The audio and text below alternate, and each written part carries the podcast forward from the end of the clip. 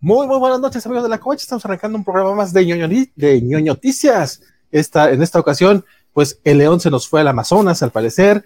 Eh, tenemos una plaga mundial de hombres murciélagos y esperemos que no sean contagiosos. La última vez nos fue muy mal. Y, y este, pues hay, hay de, nos vamos del sueño a la pesadilla con Netflix. Al parecer la gente está muy enojada por, porque a la gente le gusta enojarse. En un momento comenzamos. Pónganse cómodos y vamos a echar el chisme sabrosón.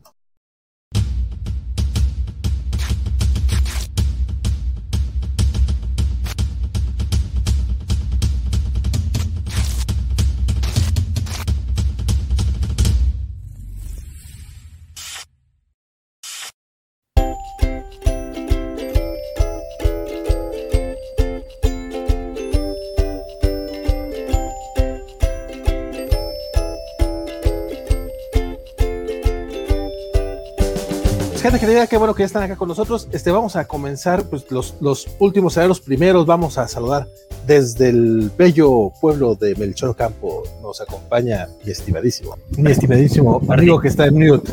Este, perdón, ahora sí, muchas gracias Valentín, saludos, buenas noches. Gracias por invitarme a un episodio de Ñoño Noticias. Mi nombre es Mario Cárdenas, soy colaborador de La Covacha. También este, le meto un poquito de mano a la página de Facebook, así que muchos de los memes o de las blasfemias de ayer y hoy son post de su servidor. Y también este conduzco un podcast llamado En eso ando para llevar, pero pues ya, este, aquí dentro de mi nombre de usuario está la, la cuenta de Twitter, como nos encuentran en Twitter para el podcast. Y pues, gracias por invitarnos a echar el chisme chabochón aquí un ratito.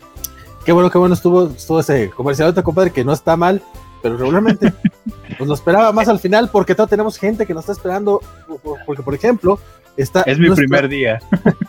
Está nuestro amigo Ocho, que ya, ya, ya, ya ha tenido varios programitas aquí con nosotros en las noticias. Nos alegra tenerlo cada ocasión, cada que se puede. Don. Muy buenas noches, aquí Rodrigo Díaz saludándolos. Tal vez me recuerden en videos como ñoño noticias y ñoño noticias. Entonces, un placer. Eh, muchas gracias a todos los que nos eh, están escuchando el día de hoy. El buen, el tío JJ, este, hoy no nos acompaña en las noticias porque luego se nos queda dormido, pero sí está a través de Twitch y ustedes también pueden estar a través de Twitch. Sin embargo, esta no es la mesa completa, no nada más son Mario y Rodrigo.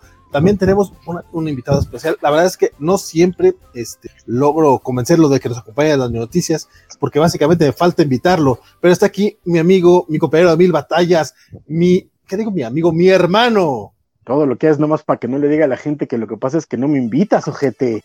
No, sí, sí lo dije, lo, lo, dije, lo dije al aire, lo dije al aire. Muy buenas noches, chicos. Gracias, Valentín, por la invitación. Mario, eh, queridísimo, queridísimo Rodrigo, amigo, hermano. Todos, un abrazote. Y a Primera todos los que están, que por supuesto, con nosotros. Primera vez que Primera vez que compartimos. mesa. Es muy correcto. Un placer. Luis Parker ya llegó, Samuel Franco, el tío, el tío Juanjo, Mr. Max, saludotes. eh, Un placer siempre estar Mi- con todos ustedes. Mr. Max. Aunque ninguno, este- aunque ninguno de ustedes, ojetes, estuvo con nosotros el lunes pasado para hablar de The Nevers. Entonces, cuando acabe este video, se quedan en el canal de YouTube de, de La Covacha y van a buscar el video de The Nevers porque y le ponen like y lo ven y me dan vistas. Ya me enojé con todos ustedes. Es todo lo que voy a decir. En mi defensa no sé de qué estás hablando. Para eso, para eso tienes que ir a ver el video, man. Para eso. Ok, ok. peor tantito, compadre. O sea, Exacto. imagínate nada más. Este, no, eh, sentido. El buen Mr. Max, que solamente está saludando a Francisco porque al parecer los demás estamos solamente pintados. Este, Mr. Max, él sí, él sí estuvo el pasado lunes, pero se nos quedó dormido porque al parecer no le gusta de Nevers. Muy mal, muy mal. Es- Y te- termino de ver Mr. Max para que me des ese video. Es de Nevers. Exacto. Y, pon, y ponle, y ponle aunque sea dislike al video. Di- di- Dice el tío JJ que no le gusta que le digan Juanjo y, ya te- y, y- y por eso le manda saludos a Paco o algo así. Ah. ¿no le gusta que le digan Juanjo al tío Juanjo? No, la Pues él verdad dice es que que es el tío Juanjo. No, de hecho sí, no sé, la- a lo mejor no sabe que no te gusta que te digan Paco, pero Ah, no. estoy, estoy amarrando navajas porque traiciono como vale. Aquí dicen. Pero además, ya vimos quién es la estrella del show. Todo el mundo saluda a Don Francisco. Nombre. ¿Por qué Don Francisco? Don, Fra- don Don Francisco. Francisco. Don Francisco. y su Pues covacha gigante. ¿Y su qué? Ándale. Covacha gigante. Ah, ya, ya. Covacha que ya te ya entendí el- la, la referencia, la referencia. Oigan, Covacha Este- gigante. internacional. Sí, la verdad es que yo trato de, trato de no recordar a ese don Francisco cuando te digo, no Mm. creas que te lo digo No. con, con- Lo, con lo esa saña. agradezco, lo agradezco. Oye, pues les parece que empecemos con una de las notitas, este, de- un- notas que ya fue hace un par de días, pero de todas maneras eh, suena eh, relevante porque pues, porque de algo hay que hablar en este, en este programa que son noticias. Este, eh, tengo que grabar la pantalla de esta computadora así. Estos, estos silencios son mortales, chavo. ¿Que, que, que- que no digo nada? Sí, yo lo sé. Muchísimo. Digo, afortunadamente nuestro querido Bernardo Arteaga corta esos silencios para los podcasts, pero aún así, los quedan así. Sí, sí, sí. No, lo que pasa es que Está- este, ya, está ya es oficial. Esta semana eh, del canal del canal Warner de, de DCW este, ya eh, dio, dio paso a sus, a sus series. Bueno, ya tomó algunas series para, para la próxima temporada, para la temporada eh, 21-22, y hay otras que ya de plano les dio crán. La que sí logró tener su primera temporada ya oficial es Naomi, esta serie de televisión basada en el cómic de Brian Michael Bendis que publicó DC Comics ya hace un par de añitos. La verdad es que es de estas cosas que sacan un poquito de onda porque es como, pues, como que no es tan popular el personaje. El cómic como que sí tuvo muy buena crítica en ciertos círculos, pero tampoco fue un exitazo de ventas. Y pues al parecer les convenció como para, para la adaptación. Yo la neta, ese cómic creo que me quedé para el número 2 o 3. A mí no me estaba gustando y ahorita a Naomi la podemos ver en la Liga de la Justicia, pero no sé a ustedes, ¿qué les parece esta nota? Yo nomás voy a decir que tampoco es como que Stargirls sea la- la- el personaje más popular de DC y tiene serie. Que por cierto dicen que está muy buena la serie, tampoco he tenido chance de verla. Yo tampoco he tenido chance de leer sobre el personaje, pero pues, supongo que, que bueno por Bendis. Bien por él, dice JJ, que casi no se me da. La verdad, igual. Claro que no. ¿Qué pasó, Mario? No, pues sí, la verdad, igual. Estoy, estoy en las mismas, ¿no? No ubico el cómic, no ubico el personaje, bien por Bendis. Al menos vamos a ver un poco más de movimiento que en sus cómics a la hora de escribirlos, pero bien por él. Nos preguntan acá que en la casa de quién está lloviendo. ¿Se escucha ruido? Yo la verdad es que no, no, lo- no lo cacho. Yo escucho un poco como de interferencia, pero poquito. Eh, Héctor McCoy a través de. es lluvia y eh, es en mi casa. Ah, ok. Yo la verdad es que no lo escucho. Héctor McCoy a través de Twitch nos, nos pregunta que quién nos quele. Pues yo creo que tú no. Mi mamá. Porque mira, mi mamá. Mm. Ah, ah, mi mamá me mima. Este, bueno, eh, para parecer no hay mucho que decir acerca El psicólogo me dijo que evitara esa pregunta.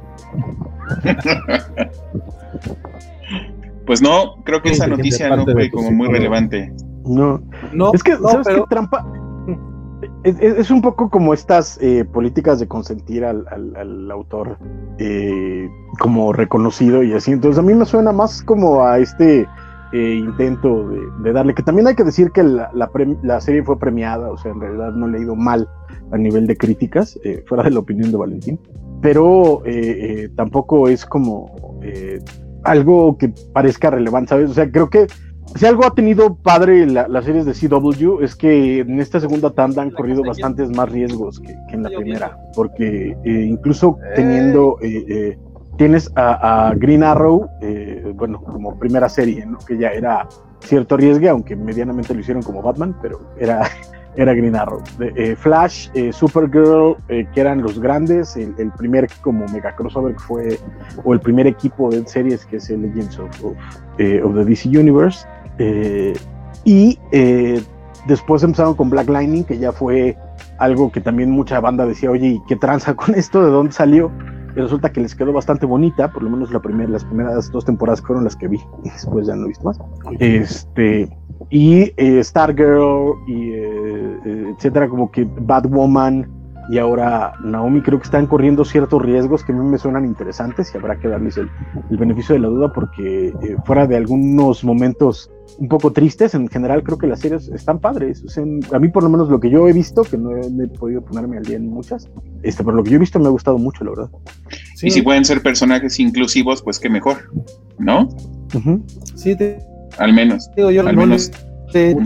personaje, pero las series en general de, de- del canal Warner, por ejemplo, por, por lo menos las primeras temporadas sí me gustan. Aunque también tiene ese, ese detalle que, que luego no les doy seguimiento, como que también llega un momento en el que me, me repelen tantito, pero por lo menos la primera. Ahorita, por ejemplo, con Superman Lois estoy muy, me está gustando mucho. Este, Stargirl no, le, no le he entrado todavía a, Star- a Starlight, a Stargirl, pero también sé que tiene buena crítica. Y, y ahora que, que llegue a HBO Max, pues le recomiendo a la gente que vea eh, Harley Quinn si no la ha visto todavía, porque qué, qué buena es esa serie animada. La Pero esa no es de CW, ¿no? Esa no es de CW, ¿no? Mm, Ah, no, esa no, pero igual, igual es de DC y por eso la menciono. Estoy buscando este, la otra, la otra nota del, del día.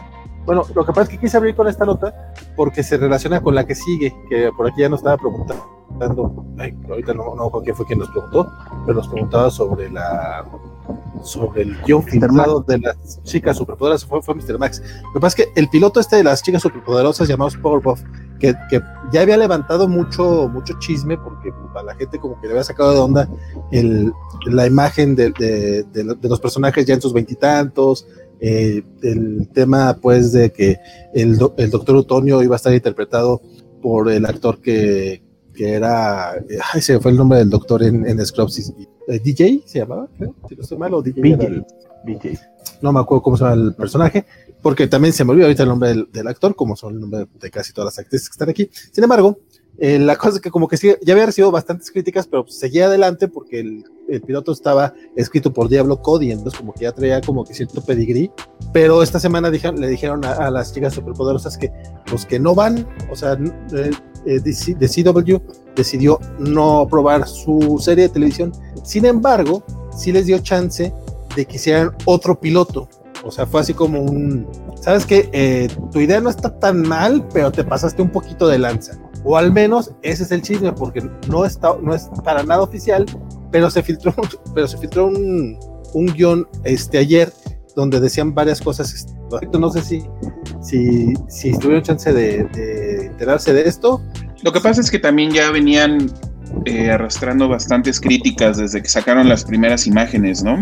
Como que a la gente no le gustó, entonces yo creo que ahí ya tenía puntos menos y probablemente al ver el piloto pues no, no resultó como, como se esperaba, pues vamos a ver que si graban el siguiente.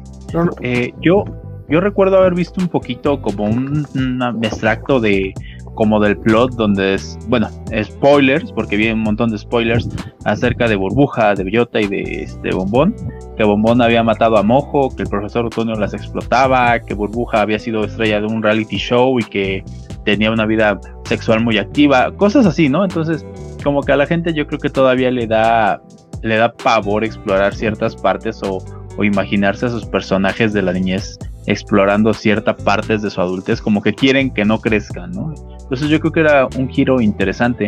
Sigo pensando que es un giro interesante, pues a ver. Además, si mi memoria no me falla, Bombón no era Chloe Bennett de, de ¿No Agents of Shield. Sí, sí, es ella. Ah, ok. Y, pues, No, no la vayas a criticar porque Vale se molesta. No, no, no, no, no, no, no, para nada. Yo soy Team Chloe, Chloe Bennett. No, fíjate que fíjate que un poco la, la bronca yo siento que no es ni siquiera el- el- la parte de, de- o sea sí hay mucho de, de que queremos que los personajes no, no cambien y se queden donde están y como están sin duda no pero en el caso de lo que se, se filtró del guion eh, que yo no lo leí pero en, en el chisme es que de pronto parecía una una una eh, eh, reinvención Zack Snyderiana de los personajes donde eh, incluso por ejemplo que el profesor Lutonio haya vivido de de las niñas durante años ya es este, empezar a, cambiar la esencia de los personajes independientemente de todo lo demás. Creo que lo que le pasa a ellas en particular, puedes decirlo porque pues bueno, eran niñas de 5 de cinco años en la serie, ¿no? Y la vida pues te puede llevar a hacer pedazos, pero cuando ya cambias de, de tanta manera de- al punto de que personajes que no tenían ese tipo de personalidad de pronto ya los quieres volver eh, malvados o viciosos y ya me parece este, empezar a tocar otro tipo de terrenos eh, simplemente por, por, por un poquito el morbo o, o- o tratar de hacerlo. Habría que ver si había una intención detrás, si había un tema, si había un algo que decir con todo esto, ¿no? Pero ya, o sea, cuando ves las imágenes y ves que tienen más o menos los mismos trajes que usaban cuando tenían cinco años, este, también es que la serie estaba, estaba empezando a pisar terrenos este, más tirados a la sátira que, que- que a la profundidad, a la supuesta profundidad que tenía este, este guion filtrado. Entonces, este, no sé. A mí hay, hay cosas que, me, que podría decir, mira, esto podría sonar interesante, pero hay otras que sí digo, ya, o sea, no manches, no quieran hacer este eh, un Born Again con las chicas superpoderosas, pues porque no lo dan, ¿no? Pues, sí, de hecho, un, un- de un hecho, una identity crisis. Es una identity De hecho, crisis. decían, por ejemplo, que este que por culpa de que Bombón había matado a Moyo les habían prohibido ser superheroínas y ya habían tenido que llevar su vida, ya, ya su vida normal o hacer su vida normal dentro de lo que cabe. Digo, lo que recuerdo de, me pareció haber visto la imagen así como un, pantallazo nada más, donde venía desarrollado como que esos plots de cada personaje y pues vuelvo al mismo, o sea, la idea no, a mí no me parecía tan mala, ¿no? Pero es este, como como ñoños que somos, podemos creer en la teoría de los multiversos y decir que este multiverso es donde las chicas salieron mal o donde pasó algo mal y tus chicas superpoderosas con las que creciste, viviste y te reíste, pues ahí siguen, ¿no? Son, son la línea principal. Sí, del el tema, fíjate aquí, creo yo, es que sí estaba un poco más pasado de lanza de lo que prometían o de lo que parecía que iba a ser. Yo no tengo mucho tema con el, rollo de que de, los trajes que sean similares, porque bien pudo haber sido una escena, o sea, no tenemos el contexto del, de, ese, de ese momento, pero sí ah, lo, más grave creo que es justamente lo que mencionaba Francisco, el tema del, del profesor Utonio, que era como, como que de repente sí le daban un, bueno, según este guion filtrado, que también no, nos, no nos consta, pero la, lo, lo, que parece ser es que sí era muy cierto, eh, pues que sí, sí, está más pasado de lanza de, de, lo necesario, sobre todo con este tipo de personajes. Ahora también en, en, este canal, en esta cadena, eh, están acostumbrados a hacer un poquito eso, sea, ya, ya, lo hicieron con los personajes de Archie, que les cambiaron el tono, pero estábamos hablando de personajes que, ya, ya, de por sí eran adolescentes, entonces ahí a lo mejor no, no fue tan, tan tanto el shock. Y aunque aquí las Powerpuff ya son más grandes, este, pues de todas maneras, pues no dejas de tener la imagen de la caricatura de ellas de niñas, ¿no? Claro, pero también en el caso de, de, Archie, eh, parte de lo que funcionaba es que era súper tongue o sea, era, eh, eh, estaba un poquito incluso llevado ya a, una farsa muy fina, si tú lo quieres, pero pero el tono de, de, super misterio y mega dramático y todo súper azotados eh, era claro muchas de las intenciones que estaban teniendo con los personajes, que es a lo que digo un poco el rollo de habría que ver si este guion traía algo de, intenciones detrás, de tema, de ideología, de, manejo de, algo que decir con los personajes, porque también es otra cosa, ¿no? Este tipo de, reinvenciones con los personajes o de lo que algunos mal llaman eh, eh, no, es reinvención. Eh, ay, lo, tenía la palabra justo hace, hace un momento. Tú te la sabes, ¿vale? Porque la digo mucho. No. Eh, de fragmentación, de, de, construcción. De construcción. Gracias, Vale. Este, de esta deconstrucción de personajes o de, o de series es porque vas a decir algo con ellos, porque vas a agarrar una idea y, la vas a, a, deshilachar en todos sus componentes para, para reinventarlos eh, en una eh, eh, idea diferente y explorar esa construcción un poquito lo que, lo que al final de cuentas hizo Frank Miller con Batman, lo que hizo Alan Moore con los superhéroes, lo que hizo Grant Morrison, etcétera, que son esas de esas deconstrucciones de, de géneros, estilos, personajes, etcétera. Y aquí el problema es que por lo menos lo que se filtró a nivel, a nivel tonal, a nivel temático, suena más a, a que alguien quería hacer una porno con las Powerpuff Girls y, y, eso, o sea, por divertido que nos pueda parecer a los adultos, no, no suele tener más que, más que ver. Entonces, habría que verlo, por supuesto, habría que ver cuál era la intención. Habría que leer el guion en todo caso, que yo no lo he hecho, nada más estoy hablando de, este, de esta filtración de, de, ah, hilos narrativos que supuestamente tenía el piloto. Y este, de ahí en fuera, este, pues habría que verlo. Y ojalá en esta, en esta segunda oportunidad lo trabajen mejor, lo, lo bajen mejor y podamos ver a estas Powerful Girls en televisión, porque además el cast, eh, el cast está, está grande como para que de pronto digan que siempre no se hizo la serie.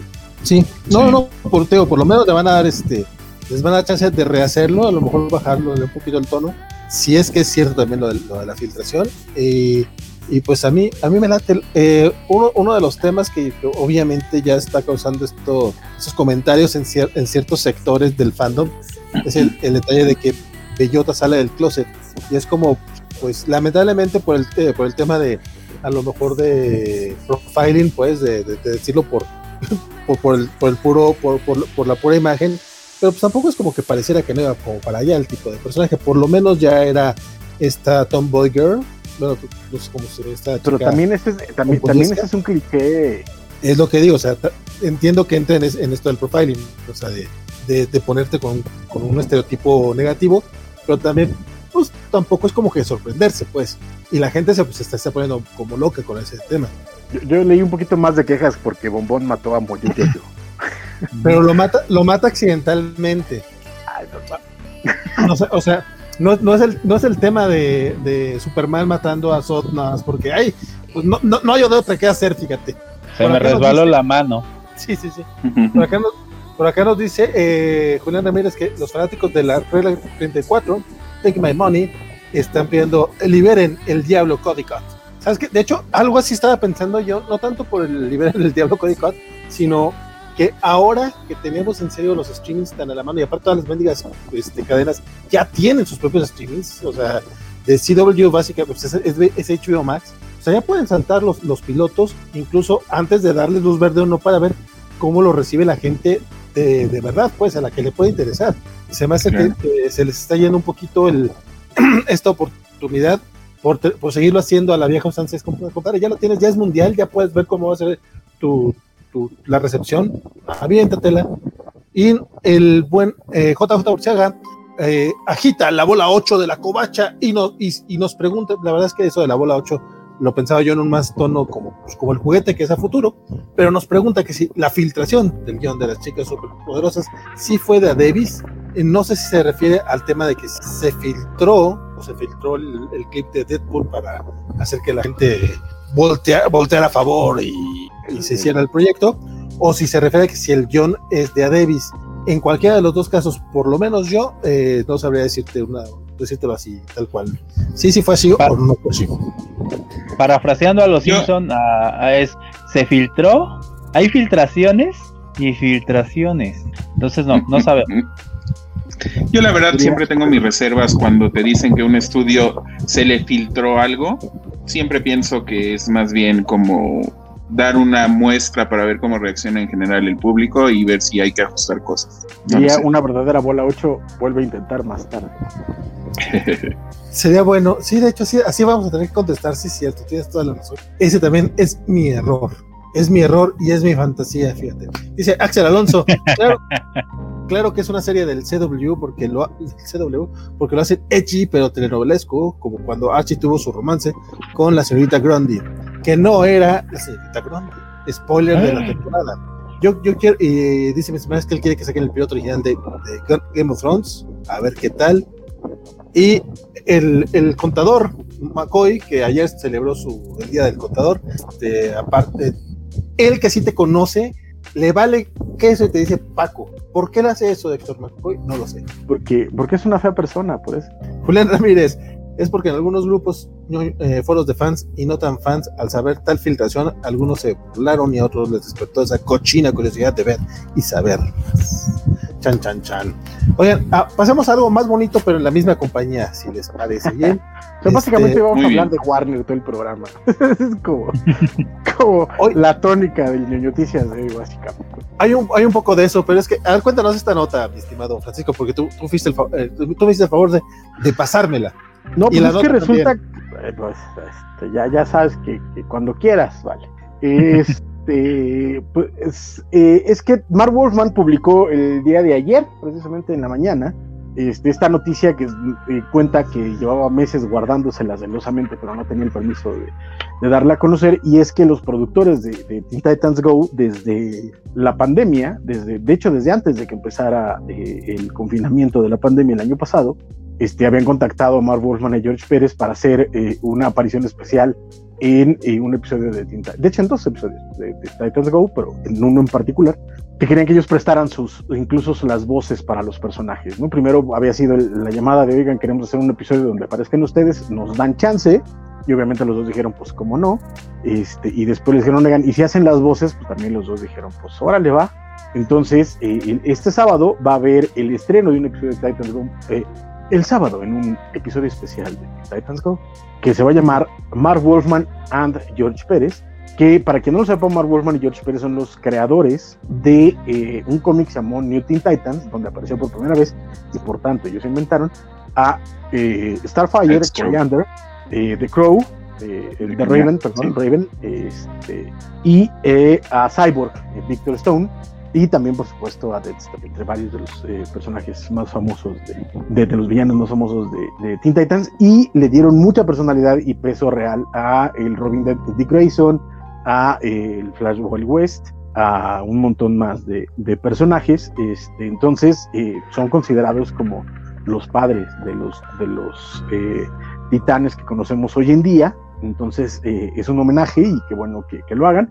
Y eh, también comentaba que pues, la idea es que ellos iban a grabar sus voces, pero empezó todo esto de la pandemia y como no podían, no se atrevían a salir de sus casas, porque pues ya son también personas de, de bastante avanzada edad, resulta que eh, la gente de, de, la, de animación de, Warner mandó eh, todo el equipo de grabación de audio para este, que ellos hicieran la, la, grabación de esos audios en sus casas. Entonces hay una foto muy bonita de Mark Wolfman frente del micro haciendo su audio. Entonces esperemos a ver qué pasa con este episodio, pero es un, para mí me parece un muy bonito homenaje para eh, dos de los creadores indispensables, sobre todo de, la, de, las décadas de los 70 y de los 80.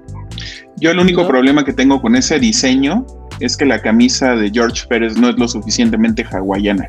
Voy, voy a, hacer, a, a, contar lo mismo que alguien contestó en los, en, en los comentarios originales de Mark Wolfman. Sí, carnal, pero te reto a animar una playera de las que usa George Pérez. O sea, sí, sí, está, sí está muy plana, claro, pero anima una que tenga florecitas por todos lados. Que te quiero ver. A, a, aparte, todo el mundo sabe que solo hay dos tipos de personas que utilizan camisas hawaianas: los que viven de reventón, y no parece que George Pérez viva mucho de reventón.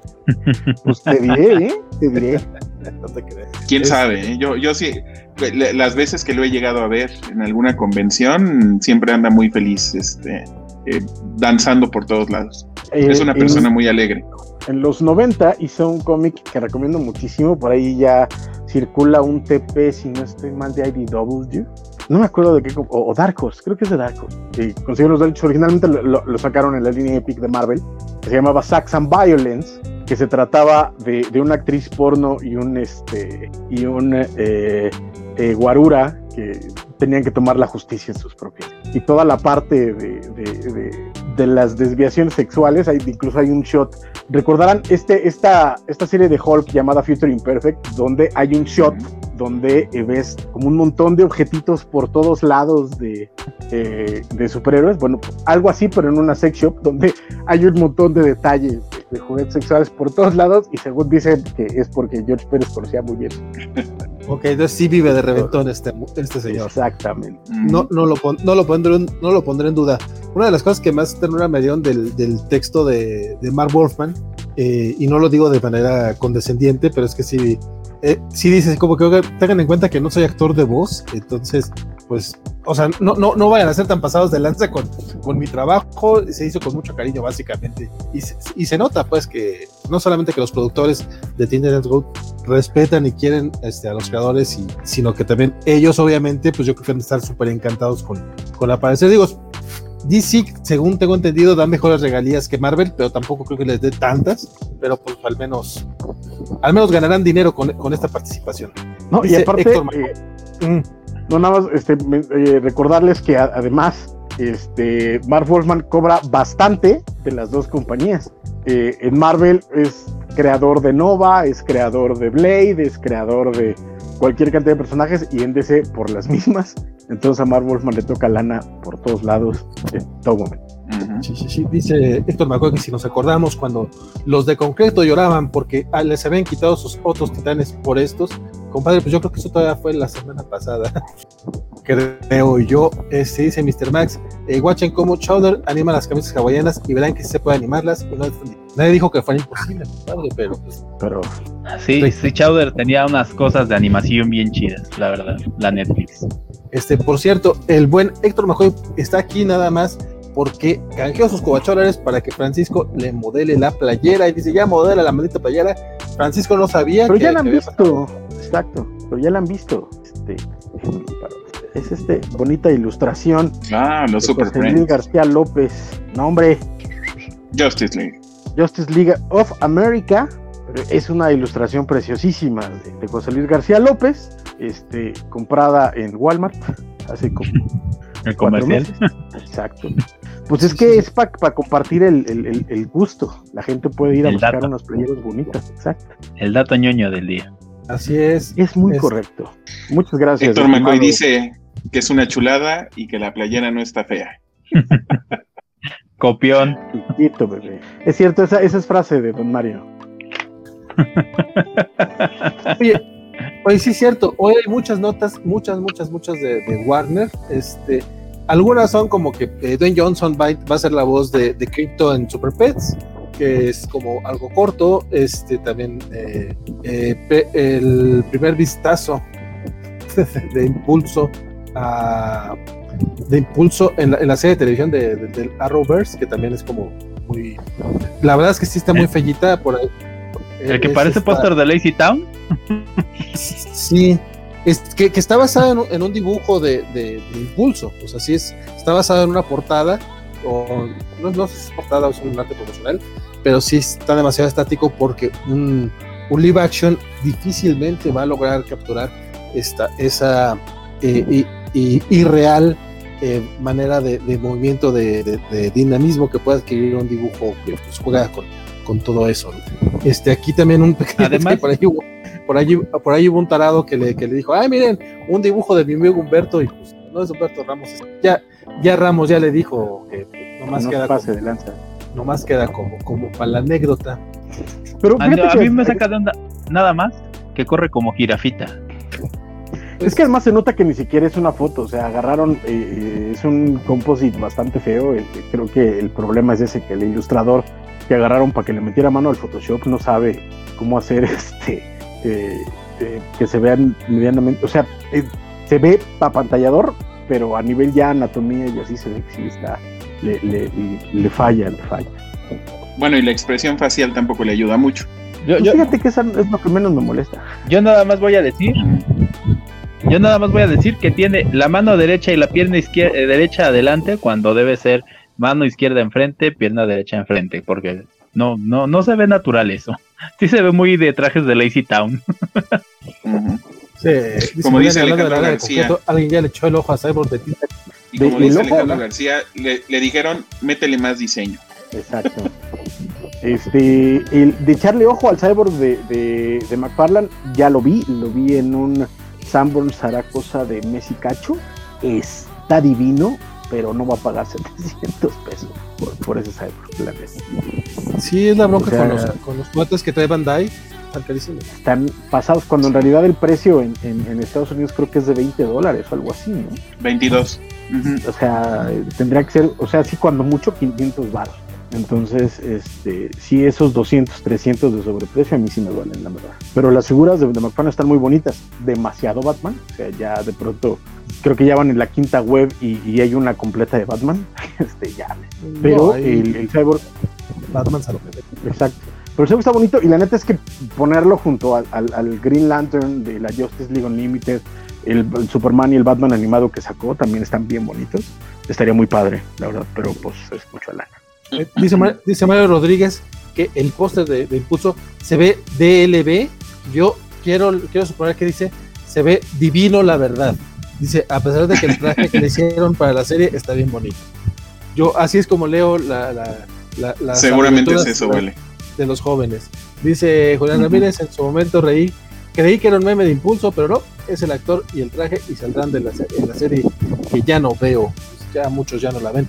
Este, como decía, en efecto, bueno, es que también por ahí salió una foto de, Black Adam, pero la verdad es que está pues ya la, la fotito, pero una de las notas que sí perdón, Perdón, eh, perdón, es que también eh, sí estamos eh, teniendo muchas broncas porque aunque sí tienen elementos de foto, están súper retocadas. Entonces, esa, esa es la parte que a mí me parece un poquito preocupante porque en realidad no estamos viendo cómo se van a terminar viendo. Y en el caso de Impulso, además está mal retocada. Pero la de Black Adam a mí me parece incluso más arte conce- conceptual que foto. Entonces, Sí, no, es sé. nada más se ve la pura capucha, o sea, realmente no hay todavía este una imagen tal cual. Pero también está otra de las otras pequeñas que están es que este niño eh, Tim- Timothée Cha- Chalamet va a ser el, eh, un, un juego en Willy Wonka en una precuela que va a haber de la película, pero pues ah, digo no sé si quieran platicar de eso. Ah, perdón, no me había fijado que todo tenía el póster de Batman. Este les late que hablemos un poquito de eso porque creo que eh, fue, creo que fue de las notas más importantillas que hubo eh, la semana pasada, que no tuvimos oportunidad de comentarla. Eh, resulta que, dime. No, no, termina, termina, termina ahorita cuando termine la intro. Este, no, pues básicamente eso de que fue de las notas que nos dimos, que es este, que Cartoon Network y, y, HBO Max anunciaron un par de, de, de, de, series animadas. Una es la de Batman y la otra que a mí me llamó un poquito más la atención, la de Superman, pero podemos empezar con, con la de Batman porque Batman siempre, siempre, siempre, ante la duda más Batman, ¿no? A más placer. Así es.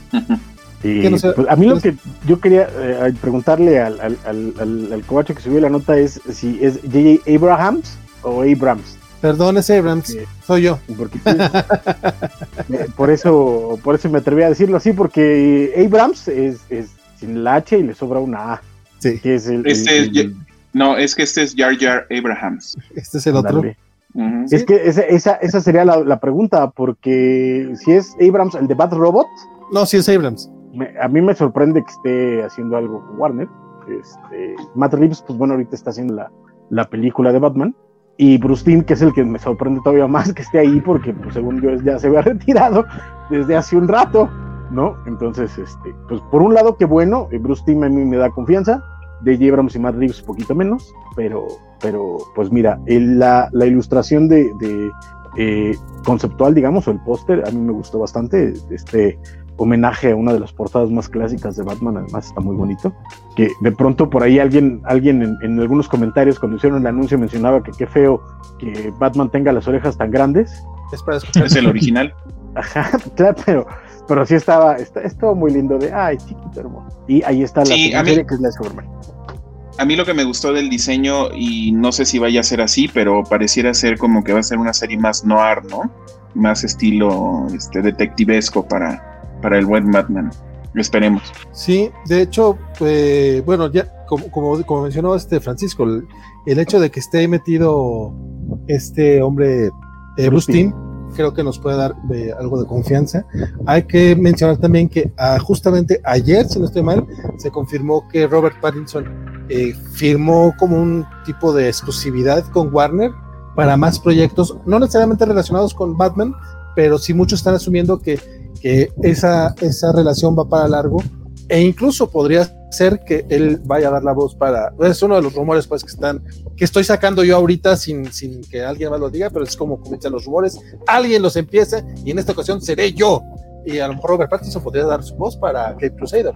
La otra la otra serie animada que anunciaron también de Cartoon Network es My Adventures with Superman que es una es una serie eh, ¿cómo le llaman así de coming of age? Creo que le llaman el término, que es básicamente de veintitantos de, personajes, en sus veintitantos que están descubriendo, están llegando a la vida, están, este, están creciendo y convirtiéndose en adultos. Entonces vamos a ver un Clark Kent joven con una Lois Lane. Ya, ya están ellos todos trabajando en el planeta.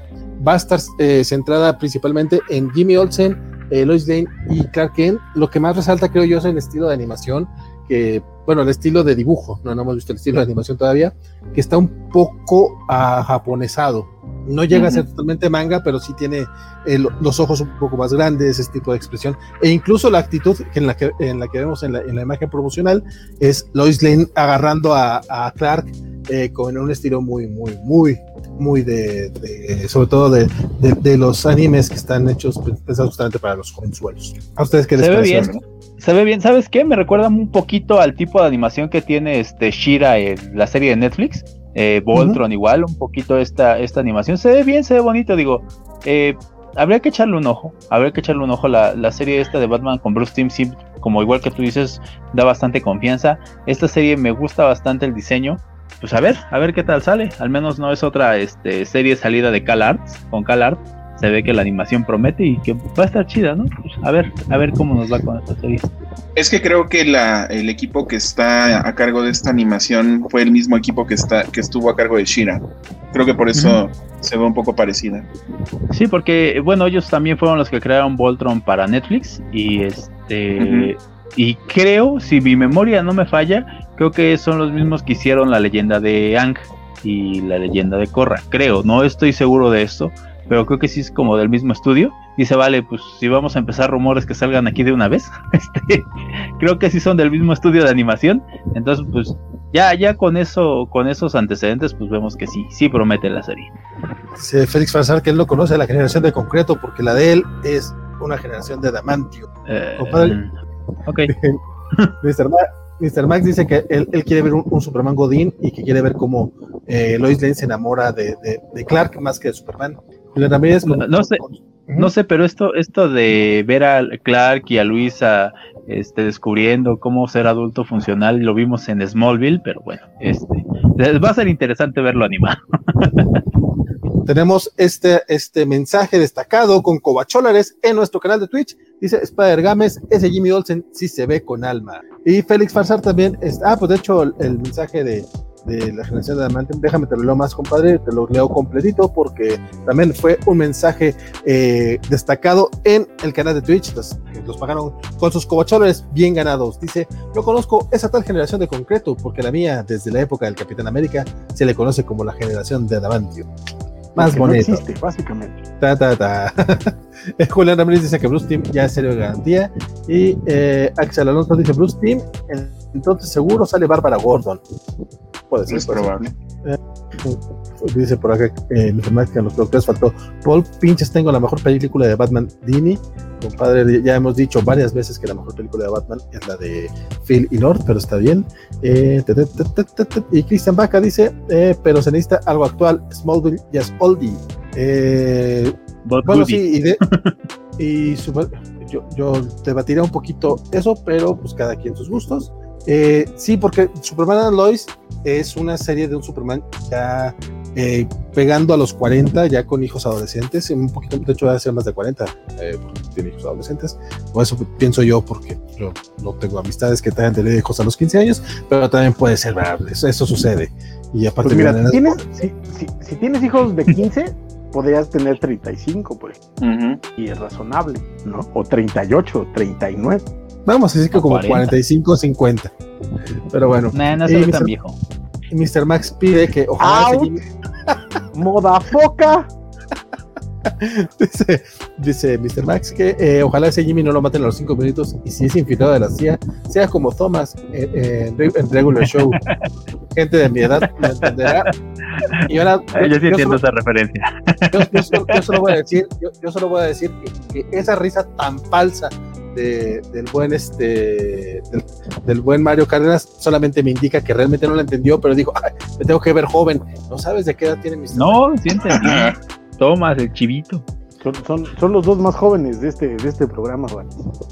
Eso podría Pues ser, sí. pero de todas maneras vamos a burlarnos un poquito de él. Este, en, en otra noticia, eh, ot- otro, otro de los de los temas que de, de- de- de los proyectos de, de, de Netflix, de hecho esta, esta semana salieron varios varias eh, com- eh, cosas respecto a Netflix. eh, es que ya, ya se ya se confirmó que Jenna Ortega va a ser eh, Wednesday, Adams, mejor conocida como Merlina en Latinoamérica. Este, esta, este live action de Tim Burton este, hasta ahorita nada más han dicho que él va a dirigir este, lo- los capítulos, pero todavía no, todavía no- hay más detalles. Todavía no hay ni siquiera información acerca de quiénes serán este, los otros eh, Adams, pero por lo pronto, que- que la serie va a estar centrada eh, tal cual en Merlina, por lo menos ya tenemos a una Merlina, es una Merlina latina, y ya, vi- ya ha causado menos quejas que, que otros cambios de Que raza. Supergirl. porque Supergirl, ah, claro, Supergirl también es latina y sí, sí hubo quejas Sí. al respecto. Pero creo que ahí la bronca fue que como no es rubia, entonces creo que Es la Sí. misma idea, carnal. Sí, sí, sí, pero pues se puede pintar el pelo, o sea, es lo de menos, si es que lo va a hacer. Que también hay, hay chismes ahí de que va a ser la Supergirl que salió en, eh, en los 2000, por ahí cuando estaba este Jeff Love, que era una super chica con un traje negro, con pelo negro justamente y cortito, la verdad es que no sé, eh, casi no leía esa super chica, pero eh, creo que nadie más, porque según yo no duró más de dos años o tres, pero hay, hay chismes de que podría ser ella. ¿Y qué, qué les parece el casting? Yo, yo la verdad no conozco el trabajo de Jenna Ortega, no sé si sea eh, nueva o ya tenga eh, bagaje esta muchacha. Pues no sé, mira, pero independientemente del casting, pues el que esté Tim Burton metido en un proyecto de este estilo, pues le va bien, ¿no? Creo que sus, este, sus productos tienen mucho que ver con este tipo de, de, de escenografía y temática, entonces puede salir algo bueno. Don Francisco, Eh, yo no sé, este, la idea me gusta, eh, creo que, que es un personaje además por el cual tengo cierta afinidad. pero este sí me, me, me no sé, tendría que ver qué, qué, es lo que van a hacer con la serie, si va a haber más Adams también, eso para mí, o si va a estar totalmente enfocada a, Wednesday. Y por último, yo a diferencia de, de, mi querido eh, Rodrigo, este, yo pondría en, duda, dependiendo de qué Tim Burton vaya a ser el que nos vayan a entregar, porque en los últimos años también ya hemos visto un Tim Burton que más que Tim Burton parece la caricatura de Tim Burton, que a mí la, en lo personal ya no me, ya no me atrae mucho, este, lo encuentro ya más bien cansón. Eh, sin embargo, de pronto sorprende con algún proyectillo por ahí como eh, Big Eyes, por ejemplo, que fue así de, ah, mira, todavía recuerda cómo dirigir el muchacho. Este, o The Big Fish, que es un poquito más vieja, pero también tiene, tiene la, la calidad necesaria. Entonces, habrá que ver qué es lo que nos entregan. Pero eh, de entrada, a mí la chica me, me parece un buen casting, este, o sea, a nivel físico, hasta ahí no, no, tampoco. Lo vi, creo que salió en una en otra serie de, de Netflix hace relativamente poco y por eso le dieron este papel. Este, pero habrá que ver qué, qué es lo que hacen con él. Así es, don, don, don Mario, ¿tú, ¿tú lo ubicas de, de alguna parte a, a Jenna Ortega? No, la verdad no, ¿eh? pero sí coincido con este don Francisco, por ejemplo, de que sí, la chava está muy guapita, sí, sí le da un aire a Merlina, y pues igual, ojalá este, pues sí, Tim Burton sea la garantía, ¿no? De, del producto. Y como dice Paco, pues igual a ver qué Tim Burton nos presentan. Pero pues sí, le doy el voto de este. El voto de que. Ahí se me fue la palabra. No sé, el hace, voto de confianza, a ver. A ver qué tal. Fíjate que hace, hace unos años una eh, comediante hizo una serie para YouTube que era es, acerca de, una Merlina ya adulta y cómo lidiaba con, con, la vida que estaba muy buena. Lamentablemente este, se la banearon por derechos, este, le, cayó, le cayó el aviso legal de cease and desist, eh, se la tumbaron, etcétera, y ella ha estado como cada vez que puede sube las, las, las eh, los episodios, otra vez eran episodios cortitos de menos de 10 minutos cada uno, están muy buenos, si los pueden buscar, eh, te los recomiendo mucho. No me acuerdo el nombre, pero ponen de Adam tenemos una reseña de Carlos Rambert en el sitio justamente dedicada a esta, a esta serie. Yo no la conocía hasta que, hasta que leí la, la recomendación de, del, eh, del artista, antes conocido como Cacha, y la verdad este, sí me da mucho la atención, sí me dieron ganas de, de, verla, pero sí es un poco complicado. Y ahí es esos pequeños momentos, lamentablemente no son tan pequeños ni tan extraños, este, en que la, las empresas de repente no, en lugar de ver el oro que tienen ahí para darle oportunidad a ok, ya vimos que está haciendo esto, pues vamos a hacerlo bien, vamos a sacarle dinero bien, tú, tú lo produces. Y es que además le, le, estaba yendo bien, o sea, los números que tenía eran muy buenos y de pronto le cayó la legal y vámonos fundidos. Pero y como, este, seguro pueden encontrarlo. Y como si trabajara, como si hubieran estado trabajando mucho los, los derechos de la familia Adams, que, que de repente regresan con alguito, pero no es algo que esté así constante y sonante como para que le digan, güey, pues vamos a aventarnos con este proyecto. Pero bueno, este, dice por acá, este, Spider Games, que cuántos cobacholes hay que pagar para que el joven Mario tenga una silla. No sé, compadre, cuántos le tendrías que dar tú. Héctor McCoy dice eh, que si acaso la covacha no da mobiliario decente a sus colaboradores, este, no. Los, hay que, de hecho, Francisco, él no está en una silla. Es, sufre mucho ca, cada que está en un programa. Eh, fíjate, tanto coraje le dio a Mario que ya mejor ya se fue. Dice, ya, no sería la primera vez que. Fue a formar el, sindi el, sindicato de, de cobachos. No la primera vez que ya lo intenté yo. medio programa. Feliz Farsar, tarán, tarán, tarán. Ah, ya, perdón. Y eh, Tomacoy sí, sí, dijo respecto a Jenna Ortega: qué locura, qué hermosura. Sí. Se espera que el vale comprándose computadoras y los cobachos sin sillas. Entonces aquí ya están formando la, el sindicato. Tengo que tomar lecciones con Jeff Pesos para ver cómo se evitan esas cosas. Este, Mr. Max dice que veanla, supongo que se que, Ortega le dice, le da la voz, le da la voz de Brooklyn en la serie de animación de Jurassic Park, Camp, eh, Camp Ceratosaurus, Ceratosaurus, Ceratosaurus, temporada 3, apenas disponible este viernes. Y ah, ok, está recomendando el, la animación de, de, Jurassic Park que está ahorita en Netflix, es cierto, ya tiene, tiene como un añito, ¿no? Que han estado saliendo. Yo la verdad no las he visto, pero pues se lo recomienda Mr. Max. Igual le echamos el ojito. Sector Macoy, vamos a tomar las oficinas cobachas en Jalisco. Otra vez, no, ya, ya han sido varios. Julián Ramírez que haga OnlyFans para juntar para una silla. Seguramente habrá quien, o Mario, yo conozco gente que, que, quería con él y él no, no se dejaba querer. Pero bueno, Félix Pasar, ¿cuántos covachones hay que pagar para que don Mario se peine?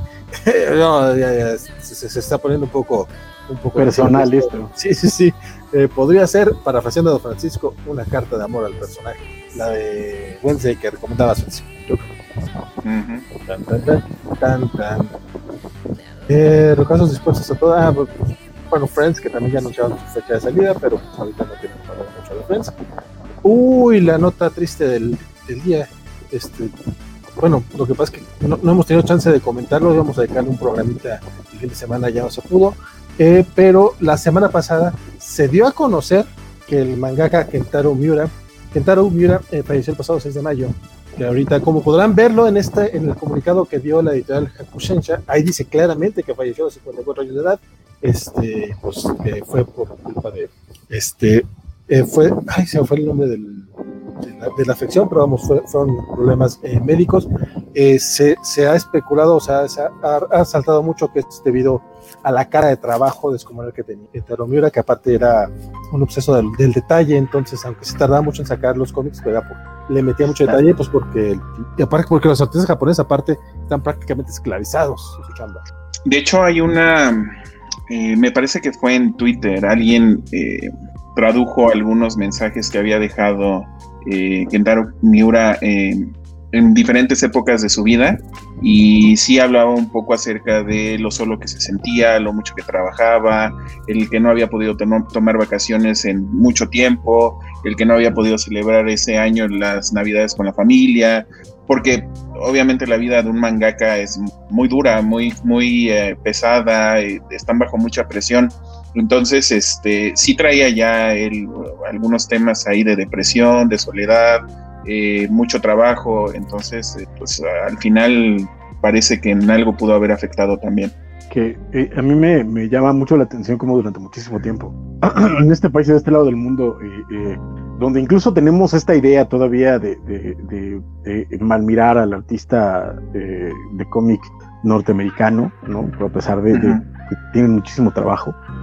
No, pero pues que se dan la vida y se van a convenciones y conviven con los fans y, y glamurean y, y, tal, y ya no hablemos de, de, otras partes del mundo.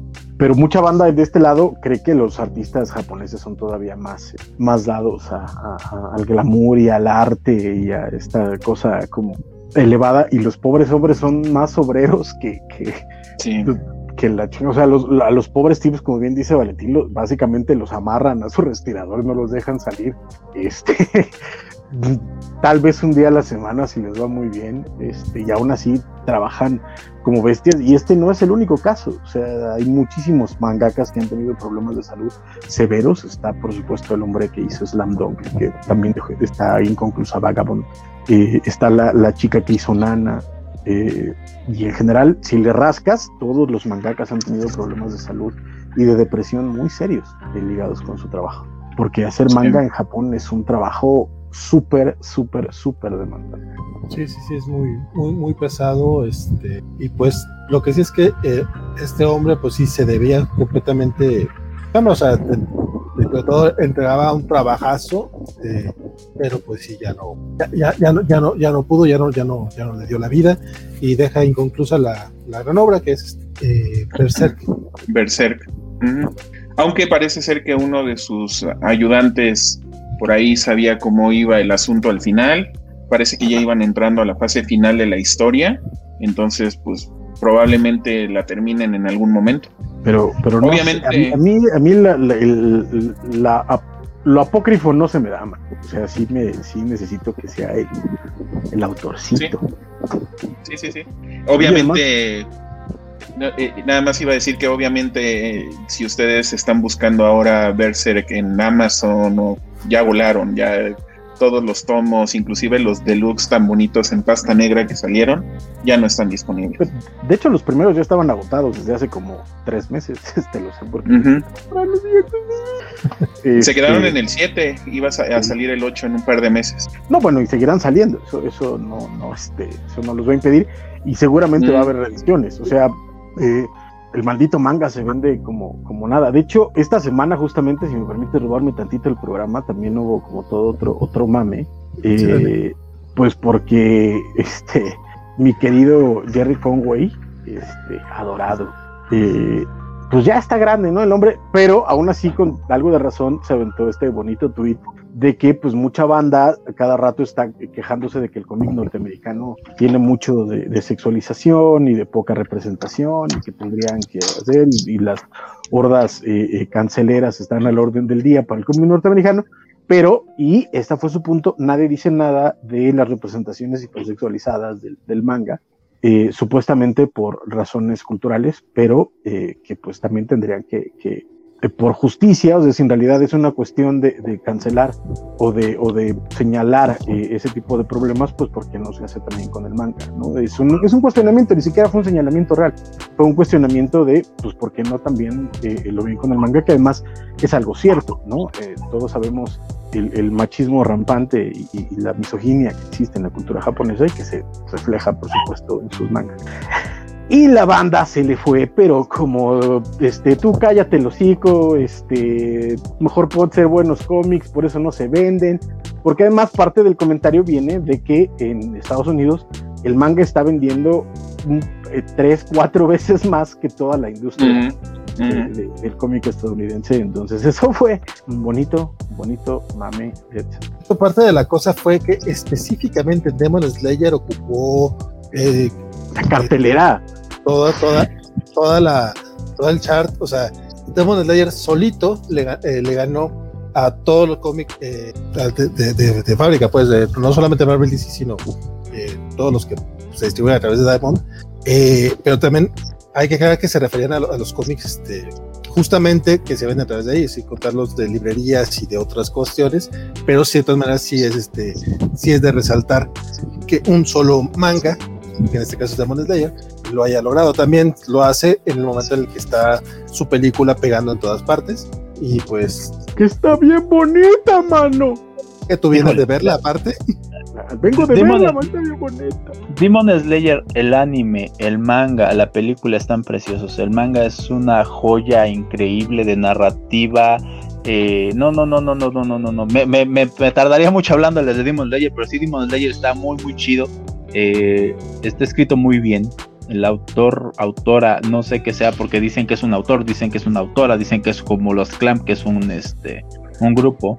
Eh, este, se toma la, molestia de escribir los finales de, de, los demonios o sus razones, de contar las razones de por qué los demonios se vuelven demonios, entonces te cuentan la historia, no te deja ningún hueco por contar. Entonces la verdad, Demon Slayer sí vale mucho la pena y ahorita pues con el punch que trae la película que viene rompiendo récords y toda la gente queriéndose subir al tren de, de quiero saber de qué va esto, pues sí era, era, no era sorpresa para nadie que Demon Slayer le diera en la torre a, al menos yo creo que por otro mesecito a la industria del cómic porque pues se va a vender, se va a seguir vendiendo.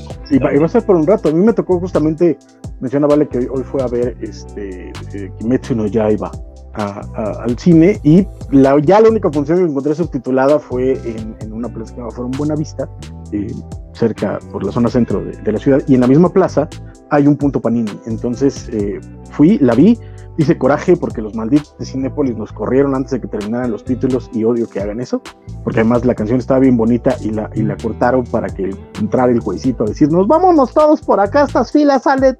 Y yo dijo, de tu puta madre, estoy bien, maldito entonces no viste la escena post crédito. No vi nada. Los odio a todos, los odio, los odio. Entonces, este, pero saliendo, eh, pasé al punto Panini nomás para chismear que tenían.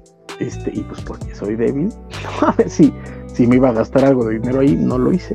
Ahí. Entonces, este, y junto conmigo entraron como tres o cuatro chavitos que venían del cine a buscar Kimetsu no A buscar, estaba agotadísimo. Entonces, pero así de, no, mira, llévate estos, el viernes me surten los primeros, no te preocupes, te los tenemos. Pero, o sea, saliendo del cine, un montón de bandas se fue directo al punto Panini a comprar Entonces, eh, eso te dice que de una forma sí está funcionando y sí está jalando, y hay mucha banda que va a empezar a comprar también el manga. Por eso, y el manga lleva rato agotadísimo. Sí. No creo que ya va por la tercera o cuarta reimpresión que anuncia eh, Panini Manga. Entonces, este, pues eso le está, o sea, por un lado que bueno, ¿no? Pero por otro lado, para la banda que, usualmente está más acostumbrada a otro tipo de, material, pues sí le sorprende. Nos dice Axel Alonso, quien por cierto formó parte de la mesa covacha del especial de Demon Slayer, que también pueden encontrar en el canal de YouTube. Este nos dice que los fans también arman escándalos por los contenidos de manga. Goblin Slayer y Redo of the Healer son criticadísimos. Se han armado memes en My Hero Academia por cosas tontas como nombres de personajes o ropa. Y agrega que, las- que las hordas de enojados las hay en cualquier fandom y en otros países, fans coreanos y chinos a cada rato, fuma- funan, cancelan cosas de manga. Que se ha vuelto un verdadero lío en todos los fandoms. Christian Baca leí el tomo 1 de Demon Slayer, está o estaba gratis en Comixology y está chido. Seguramente, perdón, eh, si bajan la aplicación de Jump Comics, según yo, de, de las series más populares tienen los primeros episodios gratis y los más recientes gratis, eh, en español e inglés, por si los quieren. No me acuerdo ahorita cómo se llama la aplicación, eh, pero buscan así Jump Comics en, en su tienda de aplicaciones favorita y este y, y lo podrán leer ahí muy probablemente. Es lo que yo voy a hacer. ¿Cuántos tomos son? No, ya vamos. 23. eh, Van 23 en Japón, aquí van, acaba No, de salir el ve- 16. ¿no? 23, o sea, ya la serie ya terminó en Japón, son 23 tomos en total. ¿Ya terminó? ¿Terminó? ¿Terminó? Te- Ya terminó, terminó, terminó. Nada más hace como un par de meses sacaron unos especiales como para pues llenar ciertos huecos del final, pero ya, la serie ya terminó. Son 23 Se me hace de total. rarísimo. Yo veía que esto iba a durar como, No, como es que carnal. la situación es de que la el vuelvo al mismo, no sabemos si tal vez es autor, autora, conglomerado de autores, eh, ah, tenían familiares enfermos y terminaron el manga para poderse a cuidar a sus familiares. Esa es la, Ah. la, la razón que se dijo de por qué el manga terminó tan pronto, ¿no? Pues no pero sé, la verdad- pero si la ves pintaba para hacer un, un- un One Piece. No, sí, sí, sí, o sea, la o sea, la historia iba para, para larguísimo. Lo pero también, creo que, perdón, vale, quisieron evitar la bronca esta que generó con Naruto porque a muchos le echan la culpa que el shonen se estaba muriendo por culpa de Naruto porque quisieron extenderlo y extenderlo y extenderlo y meterle y meterle y meterle y meterle y meterle para nada más seguir vendiendo, ¿no? Entonces yo creo que Eh, pero estas personas, hecho. estas personas contaron la historia que querían contar, llevaron a sus personajes a donde los quisieron llevar y ya, o sea, no quisieron nada más. De plano, no sé. ¿Sabes qué? Te- tengo que leer los tomos porque a mí me parece que lo que querían contar era una historia de largo aliento. Porque a mí me queda claro que la historia era ver a Tanjiro llegar a, a ser pilar. Y no creo que Eh, en 23 tomos lo, lo alcance. Mira, yo ya leí el final, no va por ahí. ¿Sabes qué? Eh, este, ¿Sabes qué? También es que los, los mangas más recientes ya, ya no están siendo tan largos, pues ya no son Bleach, ya no son Naruto, ya no son, eh, o sea, estos que... Dile, One- dile One eso a My. Hero Academia. My Hero Academia ya entró en su arco final, ¿eh? Ya. Dile My Hero a- Academia, a, a One Punch un Man. año, un año más o menos ya se acaba My Hero Academia, porque ya el autor dijo que ya entró a su arco final. Pero y- aún así son un chingo. No, pero está entrando en el arco final más o menos también como en el 20, ¿qué van? ¿29, 30? Más o menos, creo, sí. No, la verdad de, de My Hero Academia sí no te tengo bien el dato de los tomos, pero hace poquito más de dos meses, como en el capítulo 300 y algo del manga, ya anunció que es el arco final de, del arco ya final final para acabar My Hero Academia. One Punch Man también está por los 20, o sea, no, no van tan tanto. Eh, eh, este Attack on Titan, que bueno, a lo mejor no es tanto shonen, pero Attack on Titan también terminó por ahí del 30 y tantos, 30 y algo. O sea, no son estos Pero- mangas eternos. Pero ahí, por ejemplo, Attack on Titan, la publicación era mensual y hablamos de Kimetsu no Yaiba, de My Hero Academia, de One Piece, que son publicaciones semanales. Ajá, que son Jump. publicaciones semanales, de la Weekly Jump, de la Weekly Ujú. Shonen Jump, que son semanales. Entonces sí hablamos de un poquito más de episodios y Attack Y on otra Titan pues sí se tarda un poquito más porque es mensual, ajá, exacto. Yo también industria, Sí, solo otro sé, tipo de mercado se maneja, se maneja igual, se maneja diferente al, al, al, al shonen en particular, pero aún así, o sea, por ejemplo, eh, a pesar de que puedes decir que duró un montón, eh, fueron, ¿cuántos son de, de, de, de, de Dragon Ball? 40 y 43. cacho, ¿no? O sea, ajá, o sea, tampoco es que fueran, 43 tomos. ajá, o sea, tampoco es que fueran así interminables. El único que se has- con la pena si se la ha mamado es One Piece, porque ese hombre, o sea, ese, ese hombre De- ¿Y de qué me dices de Detective Conan, no? Que igual ya Ah, lleva bueno, pero también Detective Conan es, es otra, es otra, otra cosa. Bueno, sí, pero pues ahí por ahí van, o sea, ¿Qué One Piece, ya. Pero es- One Piece oh, dice- Pero, pero es que mi Detective Conan es bien bonito, ¿no? Te metes con Detective Conan. No, no me estoy metiendo con Detective Conan, sino estoy diciendo que pues es más o menos, pues ya van un montón de tomos, igual con Hajime no Ippo o Bleach, que fueron setenta y tantos, entonces por ahí va el asunto. Mario también nos dice que Mejiro Kamiya ya está por acá. Bueno, lo que sigue. Este, es, ya, es, esta tarde para pasar, para hablar un poquito de, de Marvel o, algo así por el estilo. Eh, hoy en la tarde se va a conocer que Aaron Taylor Johnson va a ser eh, Craven the Hunter en la película de, que, de Sony, en, esta, en este lote de películas que está produciendo Sony con los villanos del, del Hombre Araña sin el Hombre Araña, así como ya tuve, tenemos Venom y viene Venom 2 y el próximo año viene el cómic este, digo, la película esta de Morbius. Bueno, también va a haber Kraven, la va a dirigir, la va a dirigir J.C. Chandler. La película se estrena el 13 de enero del 2023, en teoría. Entonces, pues vamos a tener una película de, de Kraven y va a ser Aaron Taylor Johnson. Chan, chan, chan. Para empezar, no. Para, para empezar, me sorprende que vayan a hacer una película de Kraven. Está bien. Pero yo sí tenía la esperanza de, de que regresara Quicksilver. Pues está raro porque el universo de, de Sony en teoría está compartido de cierta manera con el MCU. Entonces van a repetir actor. No sé. Y obviamente Sony puede hacer lo que, lo que quiera con sus juguetes, pero sí, sí está un poco rara la elección. Eh, ya hay gente por ahí quejándose más, más que nada del, del físico del actor y del, de la voz que de otra cosa. Como, Pero como si eso no se pudiera cambiar, ¿no? Sí, sí, sí. Entonces, pues ya, ya veremos. No hay mucho más que decir, no sé ustedes qué, qué opinan al respecto. Bueno, ya nos dijo Rodrigo poco. Francisco, cuéntanos tu opinión.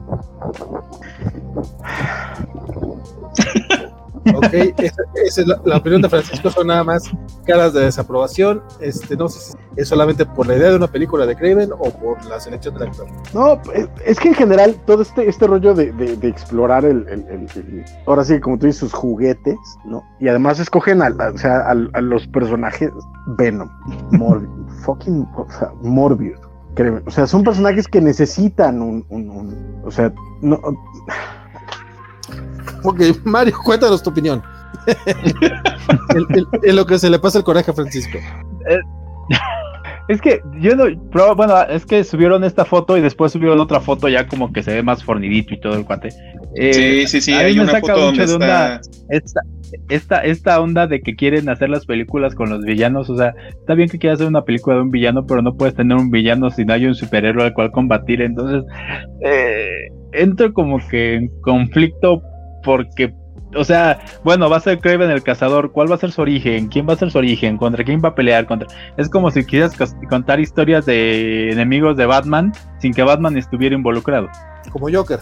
Eh, pero ese Joker no es el mismo Joker, ¿o sí? No, no, o sea, se puede, se puede hacer, o sea, además bien, a mí, a mí lo que me causa un poquito de conflictos es que puede ser una o dos, por ejemplo, yo no tengo tanto problema con Venom, pero sí está un poco raro que, digo, pues es, que es lo que, es sí, lo pero- que tienen, pero Sí, pero lo que pasa es que el caso de Venom es distinto. Llevan unos años haciendo a Venom deslactosado, este. Eh, que es más un antihéroe tirándole a héroe. unos, un- un- entonces- unos años estamos hablando de 30 años, güey. O sea, desde la tercera aparición de Venom en, con- en cómics, ya era el protector letal. ya era, ajá, ya estabas hablando de eso en los camiones. ¿Sabes? O sea, era de, Pero- puedo matar a todos, pero no a indefensos. Ah, güey, hace, hace dos números estás matando a la tía sea, no, ma. Pero a lo que voy es que. Pues e- e- es más fácil ten- tener un antagonista villano para Venom que hacerlo para Craven, ¿no? Está Carnage, por ejemplo. Pero es, es- Ya, ya. Voto porque pasemos a la siguiente noticia antes de que a Francisco se le vaya la boca del lado del coraje. Pero nada más el detalle, este trasciende que va que firmó un contrato para varias películas, entonces, mira, también hay otra hay otra cuestión, ¿no? O sea, a fin de, eh, a fin de cuentas, el contrato de Tom Holland es con Sony y en algún momento a lo mejor Sony decide traerse al hombre araña para que se pelee contra estos villanos que está construyendo. Se me haría un despropósito incluso para el mismo Sony que hasta ahorita parece que las películas más taquilleras del hombre araña han sido las que le ha producido Marvel, no, no. Las que bueno, Spider-Verse. Ah, bueno, sí, claro, pero Spider-Verse está en el terreno animado y Spider-Verse es una joya. Que aquí nadie va a hablar mal de Spider-Verse, obviamente. No que tú Yo- lo estés yo- intentando. Yo tengo una teoría loca de que Sony está preparando el terreno para que en algún momento ya se una todo al MCU, que ya suelte Spider-Man y ya todo se suelte y se una al MCU. Igual podría funcionar así, que de pronto ya, como las películas de los Vengadores, ¿no? Por ejemplo, que estaban presentando a Iron Man, a Thor, a este este al Capitán América y al final nos presentaban a Avengers ya como equipo, pero ya conocíamos a los personajes de anterioridad. Entonces a lo mejor igual aquí pasa lo mismo, ¿no? Nos presentan a los villanos del Hombre Araña, a los seis siniestros y en algún momento, ¿sabes qué? Pues ya nos vamos a pasar de este lado, ya se va a hacer la, la película del Hombre Araña ya con todos ellos y podría funcionar. Digo, igual es una teoría loca, ¿no? Pero, Sí, pero todo en esta vida puede pasar. pero Morbius y Venom no son de los seis cines. Este dice Martín Loera que Andy Serkis dijo que son un universo aparte. Solo Morbius parece conectar con el MCU. Pues lo que pasa es que sí, hasta ahorita. Bueno, ya veremos qué pasa en Venom, pero al menos en, en Morbius sí hemos visto en el tráiler que hay este, esas, esas referencias al MCU. Dice Félix Falsar que eh, hasta el metro de la Ciudad de México la, la recomienda, se refiere a Demon Slayer. Mario Rodríguez, yo hubiese preferido a Carl Urban como Craven. Y Mr. Max nos decía que John Hamm como, como Craven. Eh, Yo, yo hubiese preferido que no existiera una película de Kraven, pero no podemos tener lo que queremos. Dice Axel que ya te reboteaste, te reboteaste del coraje, Francisco, pero coincide.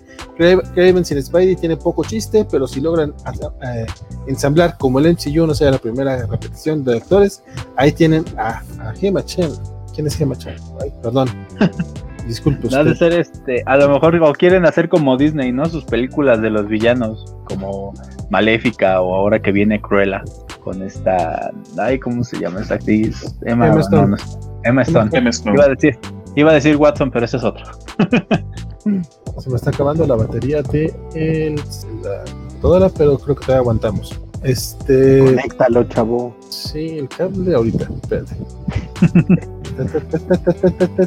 Pueden- podemos hablar del. eh, se, se enteraron del chisme de HBO Max. Sí. Una, una poquito. Uno poquito, pero como para comentarlo, pues, porque hoy, hoy ya dieron a conocer este, básicamente pues, todo el chisme, el chisme coquetón al respecto de HBO Max, eh, los precios, los detalles, todo lo demás. Entonces, les dejo, los dejo con ese chisme en lo que conecto esposa. ¿Quién se lo avienta? Vale, estás- que nos abandonó. Co- co- co- vale, como, como Tony Stark le preguntó a Doctor Strange, ¿estás moviendo el cabello? Sí, estaba moviendo el cabello. Este, a mí lo único que no me gustó es que nos mandaron hasta el 29 de junio. Los precios, pues obviamente, eh, parece que tienen dos esquemas, el de estándar, donde tienen eh, tres dispositivos y está en 149 pesos, me parece, y el de solamente para móviles, que es como de 99 pesos. Eh, me parece que el contenido pues, es interesante, creo que puede hacerle competencia por lo menos a Disney Plus. Este, me parece bien, me parece pues, una otra oferta más, ¿no? Yo, yo nada más digo que, por ejemplo, con HBO Max tenemos ya todo, toda, toda, toda la barra de Cartoon Network. Que si ya te vas a poder tener el laboratorio de Dexter, las chicas superpoderosas, o caricaturas nuevas como Regular Show, o como este. eh, ay, se me fue el nombre de, la, de la otra caricatura de J. Quintel. Este. Eh, vas a poder ver los episodios especiales de Adventure Time que están bien bonitos. O sea, tienes un catálogo para toda la familia de una manera bastante chida, ¿no? Volvemos al mismo, tenemos por un lado todo lo de Cartoon Network, creo que vas a tener Ricky Morty también, vas a tener todo lo de Adult Swim, entonces va, va a estar interesante, eh, tiene, tiene bastante material para ofrecer. Sí, a mí yo creo que eh, veo el anuncio y toda la, la- lo que nos va a traer como en, en dos formas. Uno, que yo sí me esperaría un poquito Sí, a ver qué realmente es lo que trae, ¿no? Yo no, yo eh, después de lo que nos hizo Disney, este, yo sí esperaría porque o, o lo que o también todavía más lo que nos hizo Paramount Plus, que de pronto anunciaba que venía con, con todo el aparato y nada más llegó con, con cositas ahí, este, extrañas. Sí, casi nada. Exacto, ¿no? Entonces habrá que ver, no vaya a ser que nos pongan, tenemos Cartoon Network, solo tengan este, la- la- las chicas superpoderosas, porque básicamente fue lo que anunciaron. Entonces, este, ojalá sí vengan con el catálogo completo, ¿no? Ojalá vengan con el catálogo completo de Warner, ojalá vengan con el catálogo completo de, de DC. Todo indica que no va a ser así. Todo indica que por lo menos las series de CW que tienen en Netflix se van a quedar en Netflix y nos vamos a quedar ahí. Entonces habrá que ver primero el catálogo, habrá que ver qué, qué hay. No creo que los precios están razonables y en mi caso particular, que ya tengo mi suscripción en, en cable al sistema HBO, me prometieron que ya no tenía que pagar extra y que voy a poder tener la suscripción estándar a HBO de- a partir de esta, de, de- de ese lanita en, en, cable, entonces eso está, eso está padriuris, pero sí sería bueno verlo. Lo que sí hay que decir es que si Mario tiene razón y llegan con todo el catálogo de Cartoon Network, incluyendo los cartoons clásicos de Looney Tunes que cotidianamente mencionaron, los cartoons clásicos de Hanna Barbera, eh, vienen con todo el catálogo de DC, con las series animadas de DC, que por ejemplo en, la barra que mostraron en un back mostraban Batman Brave the Bold, que, si no la han visto la recomiendo encarecidamente. Este, o sea, si vienen y, y además con un, con un catálogo lleno de clásicos y de películas multipremiadas como es el que tiene Warner Brothers, pues sí le van a dar un par de cachetadas a, Disney porque llega con, como bien dijo Mario, un entretenimiento completísimo para toda la familia a un precio súper razonable y sin tener que pagar extra, ¿no? Que además esa es otra, sí nos vamos a tener que esperar al 29 de junio, pero no es Star. este, entonces... Sí, Star es hasta agosto, ¿no? Hasta agosto y quién sabe cómo vaya a venir el, el, sablazo de esa, de esa, cosa, ¿no? Entonces, este, mira, viene, viene con un montón de ofertas, viene con un montón de posibilidades, viene con un montón de cosas de, ¿sabes qué? Si estás suscrito a, a, Telmex o a Telcel, tal vez tengas un descuento, tal vez tengas la suscripción eh, eh, gratuita a partir de tu renta mensual en, en estos servicios. En Claro Video pasa lo mismo, en, en otras cosas, eh, y además de nuevo, si tienes HBO en cable, vas a tener estos 8 O sea, la verdad es que llega fuerte. La promesa suena increíble. Hay que ver el catálogo y ya de ahí veremos. Pero de inicio, el bonche de clásicos que nos mencionaron, ¿no? Nada más Casablanca, El Mago de Oz, eh, eh, Singing in the Rain, y de ahí le puedes sumar las que quieras al catálogo de Warner. Este, si tienen eh, el cantante de jazz, que es un clásico indiscutible, en fin, o sea, Warner tiene lo que quieras a nivel película, eh, tiene lo que quieras a, nivel de este, que Harry Potter ya está disponible, El Señor de los Anillos ya está disponible, este, un montón más de, otras series y sagas están disponibles y, van a estar disponibles, lo prometen, y, de nuevo, y a ver qué nos traen de DC, la verdad es que va, va, a valer la pena y creo, creo, creo que si sí tienen el catálogo como, como lo prometen y como se puede sospechar, sí puede ser una gran competencia para Netflix y para, y para Amazon Prime, a diferencia de, de, Paramount Plus e incluso de Disney, que Disney, aunque ya tiene unos números brutales de, de, suscriptores, el problema que está teniendo es que no mucha gente está entrando a su plataforma por lo mismo, porque a pesar de que sí, hay, sí tiene con qué, es súper limitado a un solo sector de la familia y eso puede limitarlo a, nivel también este uso y suscripción. A mí, a mí no me han puesto a mi Wolverine and the X-Men en Disney Plus, estoy muy enojado. No, y faltan, un montón de cosas. Todos los anuncios que hicieron de Star Wars, todas las películas de los Ewoks, la serie animada de los Ewoks, la, el, Clone Wars de Tartakovsky, el ser original de los Muppets, este... dinosaurios, los Muppets, este, faltan cosas y la verdad es que yo, yo sí coincido en que Disney tiene que ponerse un poquito las pilas con el precio de Star, porque curiosamente y honestamente muy a lo muy contrario a lo que yo creía, eh, Warner decidió ponérsela del Puebla con Latinoamérica y adaptarse a, la, economía local, porque en, Estados Unidos, en Estados Unidos es de, es de los streamings más caros.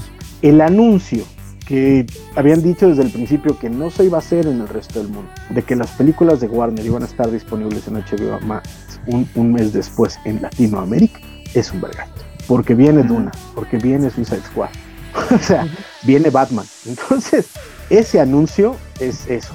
También viene serie de, del pacifista, ¿no? De, Suicide Squad con John Cena, con John Cena de HBO Max. Sí, sí, y, con, y con James Gunn detrás, entonces.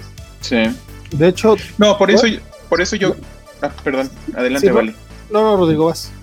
Lo, no, lo, lo, lo, único que yo iba a decir es que por eso me parece que, que puede ser interesante el, catálogo que nos vayan a presentar de inicio en HBO Max, porque si quieren dar el trancazo ahorita, eh, tiene que ser ahorita, o sea, llevarse toda esa gente que está desanimada con Disney Plus, que todavía no, no está este, decidida a, a, qué, qué, qué servicio de streaming le va le va a poner su lana. Entonces yo creo que por lo menos en Latinoamérica, que es una de las regiones más importantes en cuanto a consumo de servicio de streaming, ahorita es el momento para que ellos puedan llevarse a toda esa gente indecisa y este o que ya está enojada por, por la falta de oferta, sobre todo en Disney Plus. Fíjate que también tienen The No, es que Disney Plus, por ejemplo, con esto de que te subió nada más algunos episodios de Los Simpsons, porque vamos, su plata, su tirada. Es que sin Los Simpsons nadie va a pagar eh, Star. Películas o series viejitas o películas de su infancia, pues ya está chido, ¿no? Pero si querías acceder a contenido un poquito más adulto, como Los Simpson, este, Los Simpson viejitos, Padre de Familia, American Dad, Cleveland Show, o todo este tipo de, comedia medio extraña, pues no viene, ¿no? Porque va en contra de, de lo familiar de la plataforma y ahora tienes que esperar a otro servicio de streaming para poder contratarlo y para que puedas acceder a este contenido que pudieron meterlo en Disney Plus desde un principio. Como está en otros países. Lo que yo, yo recomiendo es algo que ya he dicho en este programa cuando hablamos de otras, de otras, de otros. Me la guía de nuevo. es que, sí, feo, sí. Este, de nuevo, eh, yo creo que ahorita por toda la gran demanda, y lo, y lo, lo dijeron además, porque creo que además la gente de Warner está súper consciente de esto. Este, tú contratas hoy, y puedes retirarte sin compromiso alguno, sin problema alguno cuando tú quieras, ¿no? Lo cual, eh, de nuevo, facilita lo que creo que va a terminar siendo, ¿no? Ir pensando por mes, presupuestar, o sea, si de plano sí es un montón de lana para ti pagar, pagar todos los servicios, que obviamente para todos es un, es un vergazo, pero en este, en este caso es decir, ¿sabes qué? Este mes voy a pagar HBO Max porque viene eh, Suicide Squad, entonces quiero ver Suicide Squad y, lo voy a pagar. No, o está en la Peacemaker, la voy a pagar.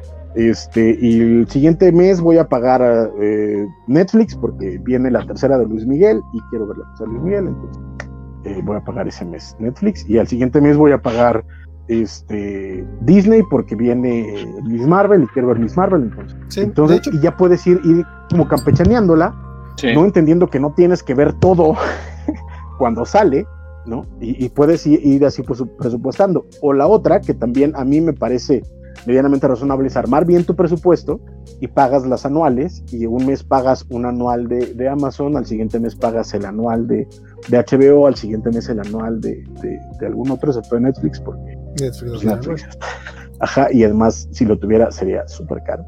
Pero los demás son, son, son muy razonables, entonces te conviene tenerlo así y no te, no te desfalcas de un golpe y ya vas pagando el mes. O sea, el promedio es entre mil y mil quinientos eh, por un anual de estos servicios. Entonces, si lo presupuestúas bien, en un mes puedes pagar un anual de uno, en otro mes otro anual de otro y en otro mes otro anual de uno, haciendo un buen presupuesto y así te, te, despreocupas y puedes ir viéndolo tranquilo. Sí, no, yo creo que más bien voy a aplicar la del rey, que es esto de rollo de, ir campechaneando los, los, los servicios un mes y un mes el, digo el rey como si la gente lo supiera, pero bueno, es, cosa local. El tema con mi único problema, por ejemplo, es que ahorita yo no estoy viendo Disney Plus. O sea, yo hasta que no llegue Loki, para mí este mes fue, fue muerto. La, la, cosa con Disney Plus es que aprovechamos una promoción que hubo con Mercado Libre, que nos regaló creo cuatro meses, bueno, nos incluyó cuatro meses, algo así. Entonces, y lo pagamos también en familia. Entonces, pues no sale tan caro en, en familias y pues ya te, divides el pago entre cinco personas, no hay tanto problema, porque tenemos familia grande. Pero con HBO yo no sé si lo haré, pero por lo menos me llama más la atención este formato que al parecer el, va a ser mucho más amigable que el HBO Go, que la verdad yo hasta ahorita le, le, estuve piense y piense y piense, pero estaba carito y de repente es como, ah cabrón, va a ser más barato que, que, que, que rentar HBO, entonces yo silente. Ok, dice Julián Ramírez, seguir el consejo de esperarme y a ver qué versión de HBO Max nos venden. Dependiendo, dependiendo, pago el año, pero como tengo Dish y tengo super descuento con Amazon, espero con HBO Max y espero super oferta. Fíjate que ese es otro tema que lo, lo bien lo mencionaste tú ahorita, Francisco, el tema del, catálogo inicial. Paramount Plus estuvo de la fregada. Sí, sí, sí. yo, lo he dicho ya más de una vez aquí, eh, pero por ejemplo, a mí que me emocionó que por lo menos tenían eh, Fraser. Resulta que Fraser viene, eh, yo sí necesito subtítulo.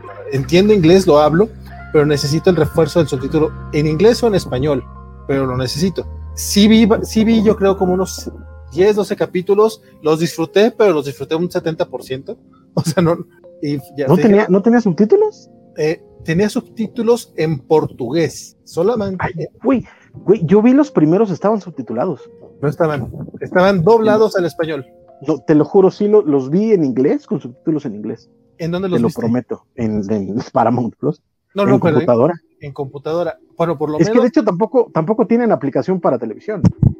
Que también es otra bronca. O sea, a estas alturas del partido no puede salir sin aplicación para, para Smart TV. Claro. este, ¿Qué diablo? o, pa- o pa- o para Chromecast. O para Chromecast, exacto. Pues, por ejemplo, Chromecast ya está. Yo lo, yo la vi, porque voy a checarlo. Yo, yo, yo el Paramount, yo el Paramount lo, lo tenía a través de Amazon. Ahí, no- ahí, ahí no venía con subtítulos en, en inglés. La neta, esa es la razón por lo que yo ya no, yo ya no, ya no seguí comprando. O sea, pagué un mes porque mi papá quería ver una serie de, de Kevin Costner. Dije, ah, pues de una vez yo quiero ver Fraser. Pagamos estos 70 pesos, no está caro el mes de Paramount Plus, pero ya no le seguí, ya no le seguí pagando. Puedo checar eso que, que mencionas de la aplicación, a ver si sí. Dicen eh, Mario Rodríguez, qué bueno, porque se me, se hacía una mamada, este, porque habla de las películas. O mucha gente pagó Disney todo un año y varias piensan que fue un error de Mr. Max, pero hay, hoy, hay, pero hay mi compa, no se enoje que usted me pasa su cuenta. Te lo juro que no soy yo, pero estoy un poquito de acuerdo contigo, compadre. Yo sí, no es que esté enojado, la verdad es que, por ejemplo, de repente veo eh, los Muppets, el, el show de los Muppets de David sí está muy bueno, la- lástima que no pegó, está divertido. Eh, pero no me lo ha acabado, son, creo que son 14 capítulos, y es lo que he estado viendo estos días, o, o los X-Men, la serie animada de los X-Men también me gusta mucho, pero así como, güey, no lo estoy desquitando, la neta. Eh, yo estoy desempeñado con Netflix, hiciste con Disney Plus Mr. Max, más por lo de los Simpsons, porque no voy a pagar más por verlos. Yo en serio espero que hagan un paquete con, con Star Plus que no te salga, que no te salga el precio de Netflix. Si te sale- Después, después de este anuncio, creo que es lo que van a tener que hacer. eh. O sea, para entrar a competir con HBO Max, van a tener Sí, totalmente, porque si no, no hay manera que se vayan al nivel de Netflix. Y la verdad es que también, como menciona Mr. Max, con Netflix de repente, hijo, de repente si no saca Luis Miguel o cositas por el estilo, pero Güey, son, son 220 varos, cabrón. está carísimo. Sí, O sea, yo, yo agradezco, la neta, tengo que decirlo, yo agradezco que no lo estoy pagando yo, porque mi madre, no están para saberlo, ya se volvió viciosa de las series chinas y coreanas. Entonces pasa el día viendo series chinas y coreanas, entonces ella paga Netflix. dice, dice No, pero además está, está el tema de que tienen también muchas series en Paramount Plus que, en donde ni siquiera vienen todas las temporadas, ¿no? Por ejemplo, todos Oh. los... eh, ¿Cómo? No, no, No, de decir- pronto lo... Sigue, Rodrigo, por favor, perdona. No, iba a decir, por ejemplo, los CSIs y todas esas cosas que a mucha gente le gustan. Viene la temporada 3, 5, 6, o, o sea, tampoco De creo pronto que haya sido la, la opción. lo que pasaba es que por alguna razón un día desapareció una temporada y a la siguiente semana te volvía a aparecer. Sí. Entonces, y esa, o sea, es- no sé, Paramount Plus sí fue una muy mala experiencia. Ojalá eh, eh, se pongan las pilas y, y el problema es ese. O sea, a mí, por ejemplo, mientras no tenga nada de Star Trek, no me interesa. es que ahorita Es está que todo. Eh, la- es- las películas no están, curiosamente. Las películas estaban en Amazon hasta hace unos meses que las quitaron, pero no están. Y las series nuevas no están. Y, y Lower Decks no ha llegado a México por ninguna plataforma. Es que pareciera como una versión beta, Pareciera así. ¿no? Sí, la cosa es que ahorita ya, Ya no puede ser eso. Ya ni siquiera Disney debería de tener esa, esa mentalidad. O sea, la neta sí está muy, muy, muy cabrón. Pero bueno, eh, quedándonos todavía en el terreno de los streamings y, y, eh, ah, se me hace que ya regresó Mario porque Mario está ya viniendo, pobrecito. Don Mario, lo, lo agregamos. Don Francisco, una chulada. Don Francisco es una chulada. Sí, Don Francisco es una chulada. Félix Pastor, estoy de acuerdo contigo. Dice, eh, nos da tips hasta administración de gastos domésticos. Gracias, amigo. No, hombre, man. Dice Mr. Max, las series animadas de Disney como Kim Possible están solo dobladas en inglés sin subtítulos y las entendía, pero no, pero me desanimó. No, Yo, compadre, de es- verdad, de verdad, no sé qué diablos les pasa a ustedes. Yo veo que imposible con subtítulos en inglés sin ningún problema. sí, a mí yo también lo tengo así en, Sin el- en, ningún problema. en la tableta, no tengo bronca para verlo con subtítulos en inglés. Eh, no, hombre, yo sí, yo, yo sí pago por HBO Max, dice Darko Brando.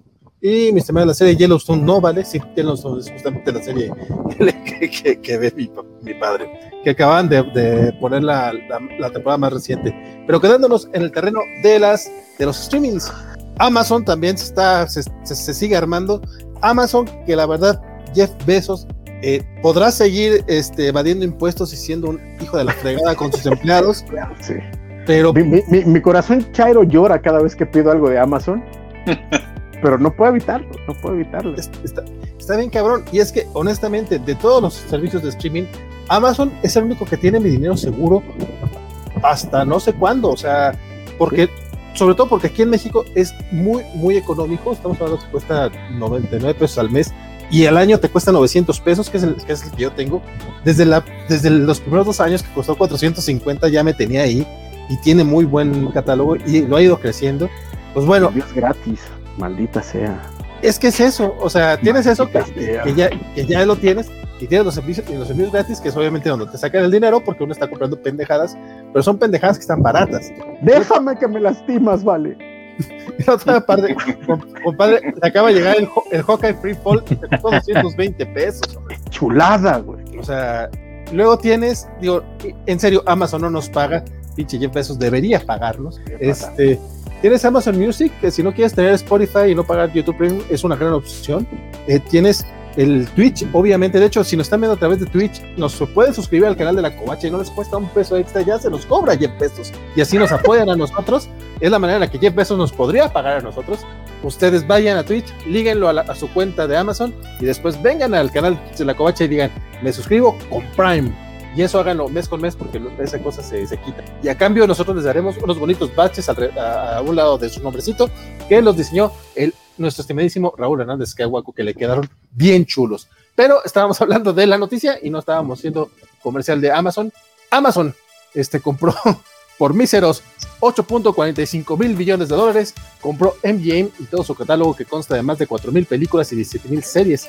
Y entre las franquicias más importantes que tiene esta compañía, pues están todas las de Rocky y las de James Bond, que son como que las más, las más este, representativas. Más de 20 películas de James Bond, que déjame te digo que aunque hay unas bien pinchitas, uno se divierte un montón maratoneándolas. ¿no? Lo único es que, que, puedo decir es Stargate SG-1. Ya, ya, lo recuperé, ya están las 10 temporadas ahí. Entonces a mí Amazon me tiene capturado. Buffy, Battlestar Galactica, X-Files. Eh, y aparte series originales, este, puedes tener acceso, aunque nada más es una temporada, a Good Omens, que está preciosa. Eh, de, uh -huh. de, de, Marvelous Mrs. Maisel, este, The Voice, eh, Incredible, Invincible.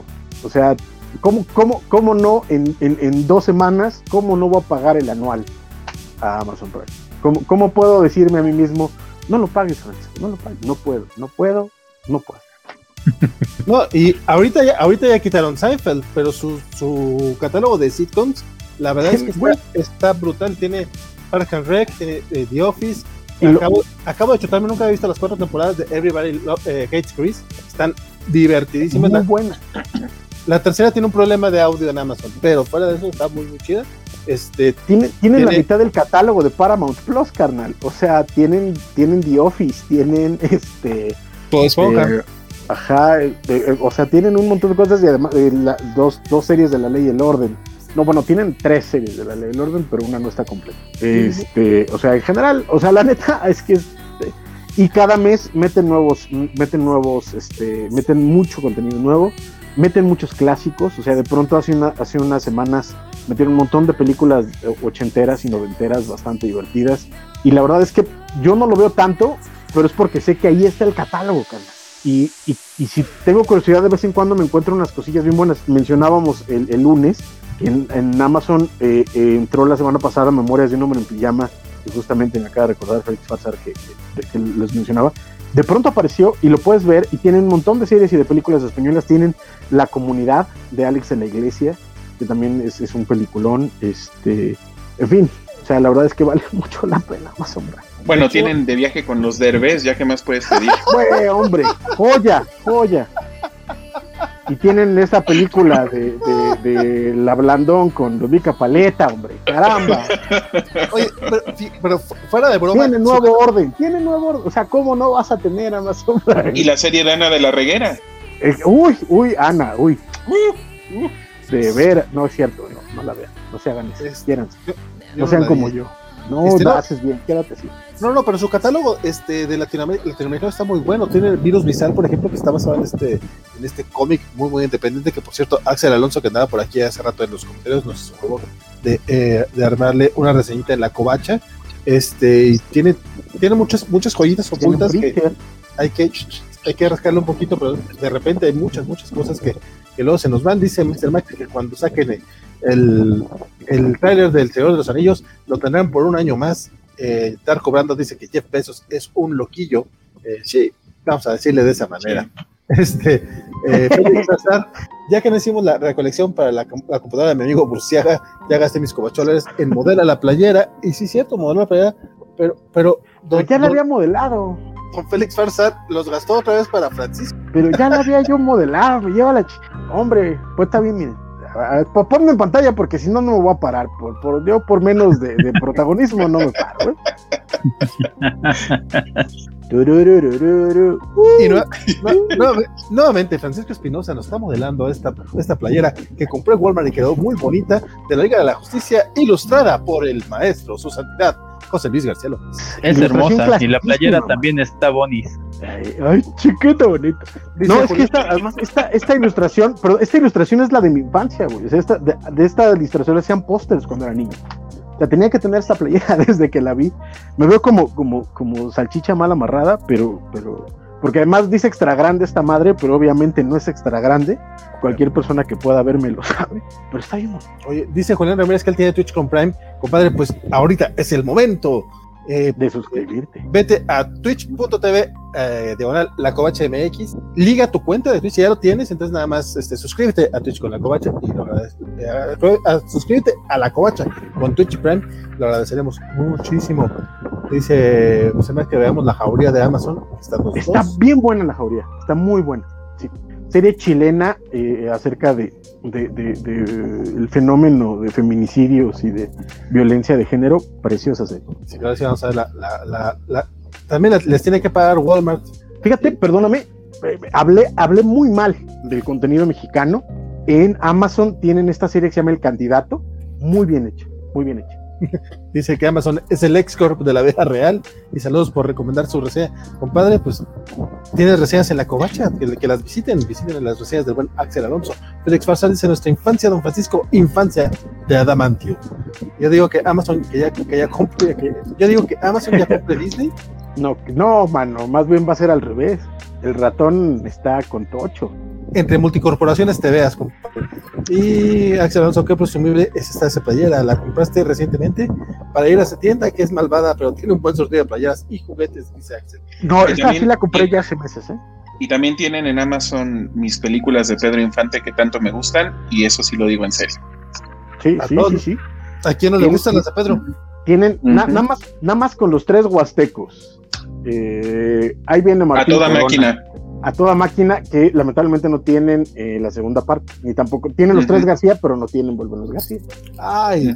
Pero este tienen, eh, ahí viene Martín Corona y el regreso de Martín Corona. Así Porque es. ahí sale el piporro. la de Ujú. Envuelve los García tiene una de las pocas escenas de película que me hacen llorar.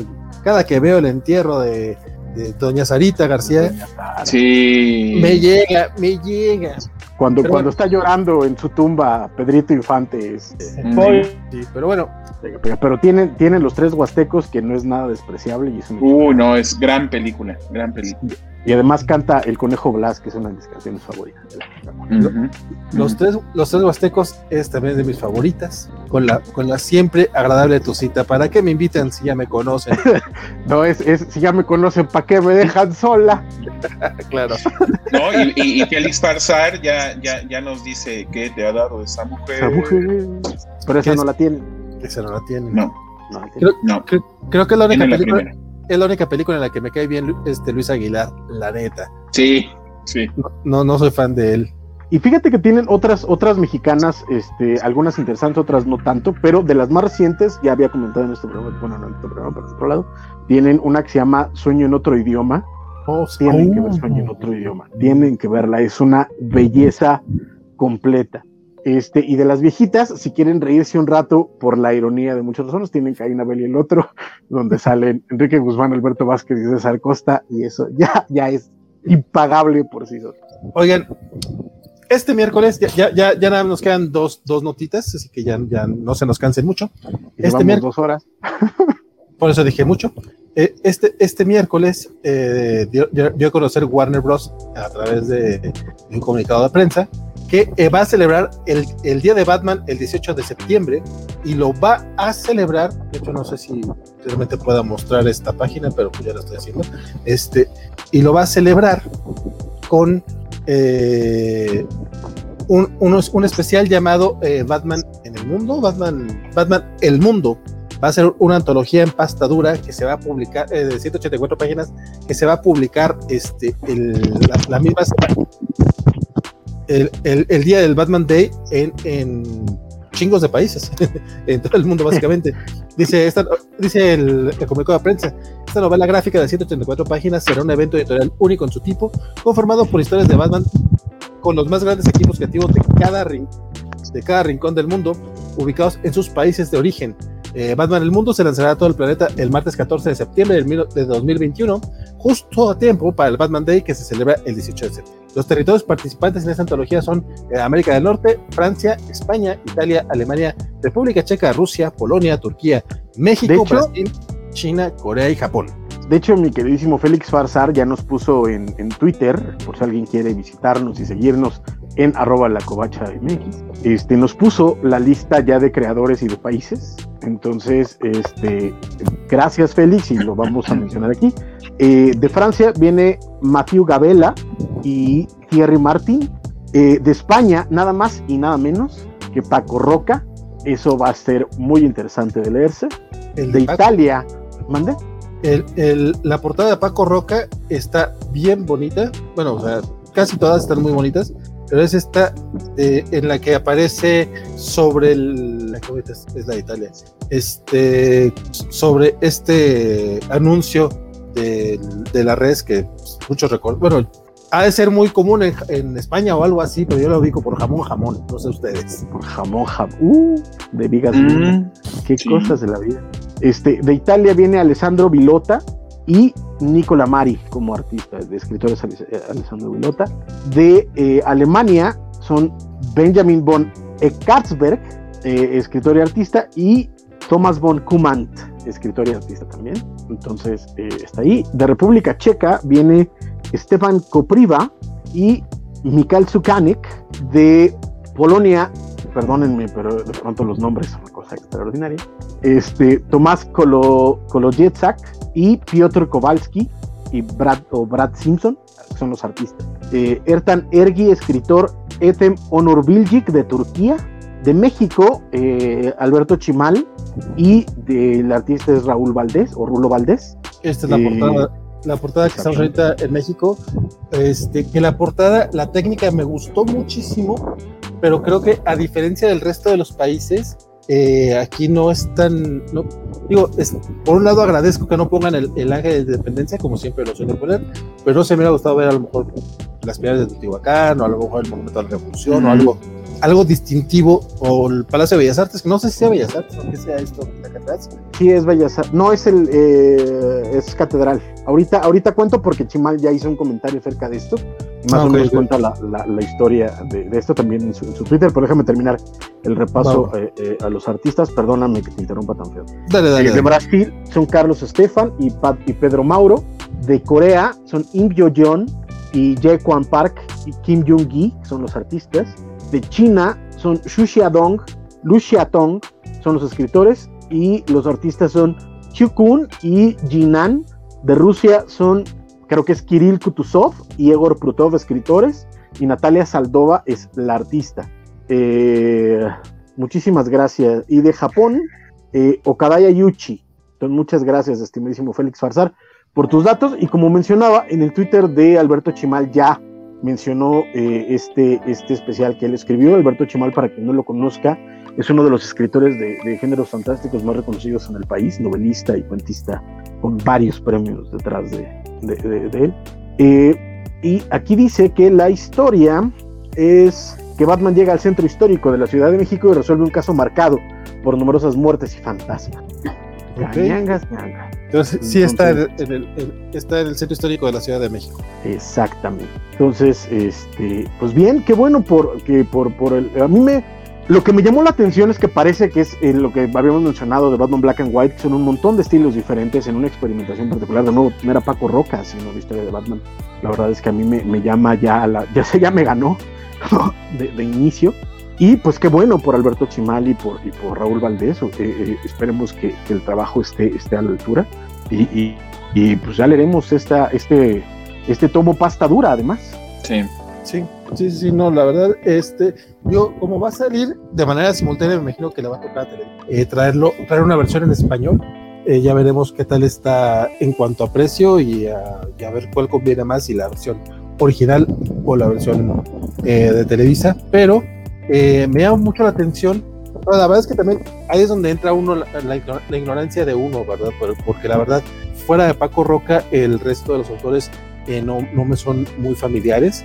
Eh, y en el caso de México me sorprende un poco la, la elección. Mm, Me llama Que, sobre perdón, todo- también Chimal menciona que esta historia fue editada por Giovanni Arevalo. Ok, está curioso, pero pues me imagino que eh, habrá- habrán contactado a la editorial que tiene a DC en sus manos en cada país. Entonces, pues a ver qué tal, a ver qué tal le va. Este, la, la elección del escritor de, de Chemal me parece interesante, pero la verdad no he leído sus novelas, pero, pero, pero conozco de su trayectoria, entonces eh, se me hace eso, eso justamente interesante, que, que, que sí contrasta un poquito con el, con el tema de, de Paco Roca, que vamos, es, es un autor mundialmente reconocido que gana premios en cualquier habla donde lo publican este muchacho. Entonces, Pero es que también creo que eh, depende mucho de, de, como tú mencionas, del editor, ¿no? Porque creo que tanto en Italia como en España, bueno, no, en España fue SC, ese, ajá, entonces SC, SCC en, en Italia fue, eh, tiene que ser obviamente Marco Lipol. sí, Entonces, sí Sí, tienes editores de, de una, de una, sí hay un poco de diferencia, tiene razón. que quede claro que no está hablando mal de nadie, nada más menciono que pues sí hay otro. No hay diferencia. Dice eh, Superior Iron Man que sí era, era Bellas Artes. Este, dice Feliz gracias, gracias. Soy, soy el miembro ninja de las mesas covachas, el, el teatro Kabuki. Dice Axel Alonso que se ve buena la selección. Ya dijo Alberto Chimal que su historia va de fantasmas. Perdón, va de fantasmas. Hubiera sido bueno ver minería, Leconberry u otros edificios que Rulo ya hizo en Sombra.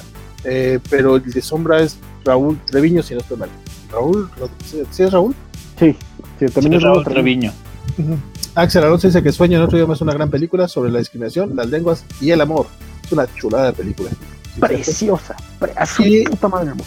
Y en Twitch, este Fingüe Inglorion dice ya di seguir por acá, compadre. Te agradecemos mucho que lo estés siguiendo ya a través de Twitch. Esperemos que te guste el canal. Dice que y él mismo dice que faltó la versión kawaii del murciélago. Dice Félix Fazar, ¿alguien más relaciona ese arte con las imágenes de, de Mac. Perdón, pronunciarlo. Mi Cantecutli. Sorry. Probablemente por ahí vaya, ¿eh? Entre, entre la Llorona y mi Cantecutli por ahí vaya. Y Axel dice, me equivoqué de Raúl, es el de Sombra es Treviño. Sí, compadre, justamente era Treviño. Perdón, no había leído tu mensaje. Pero bueno, esa es la noticia del Batman. Pues se ve chido, no sé. Rodrigo, ¿tú qué piensas?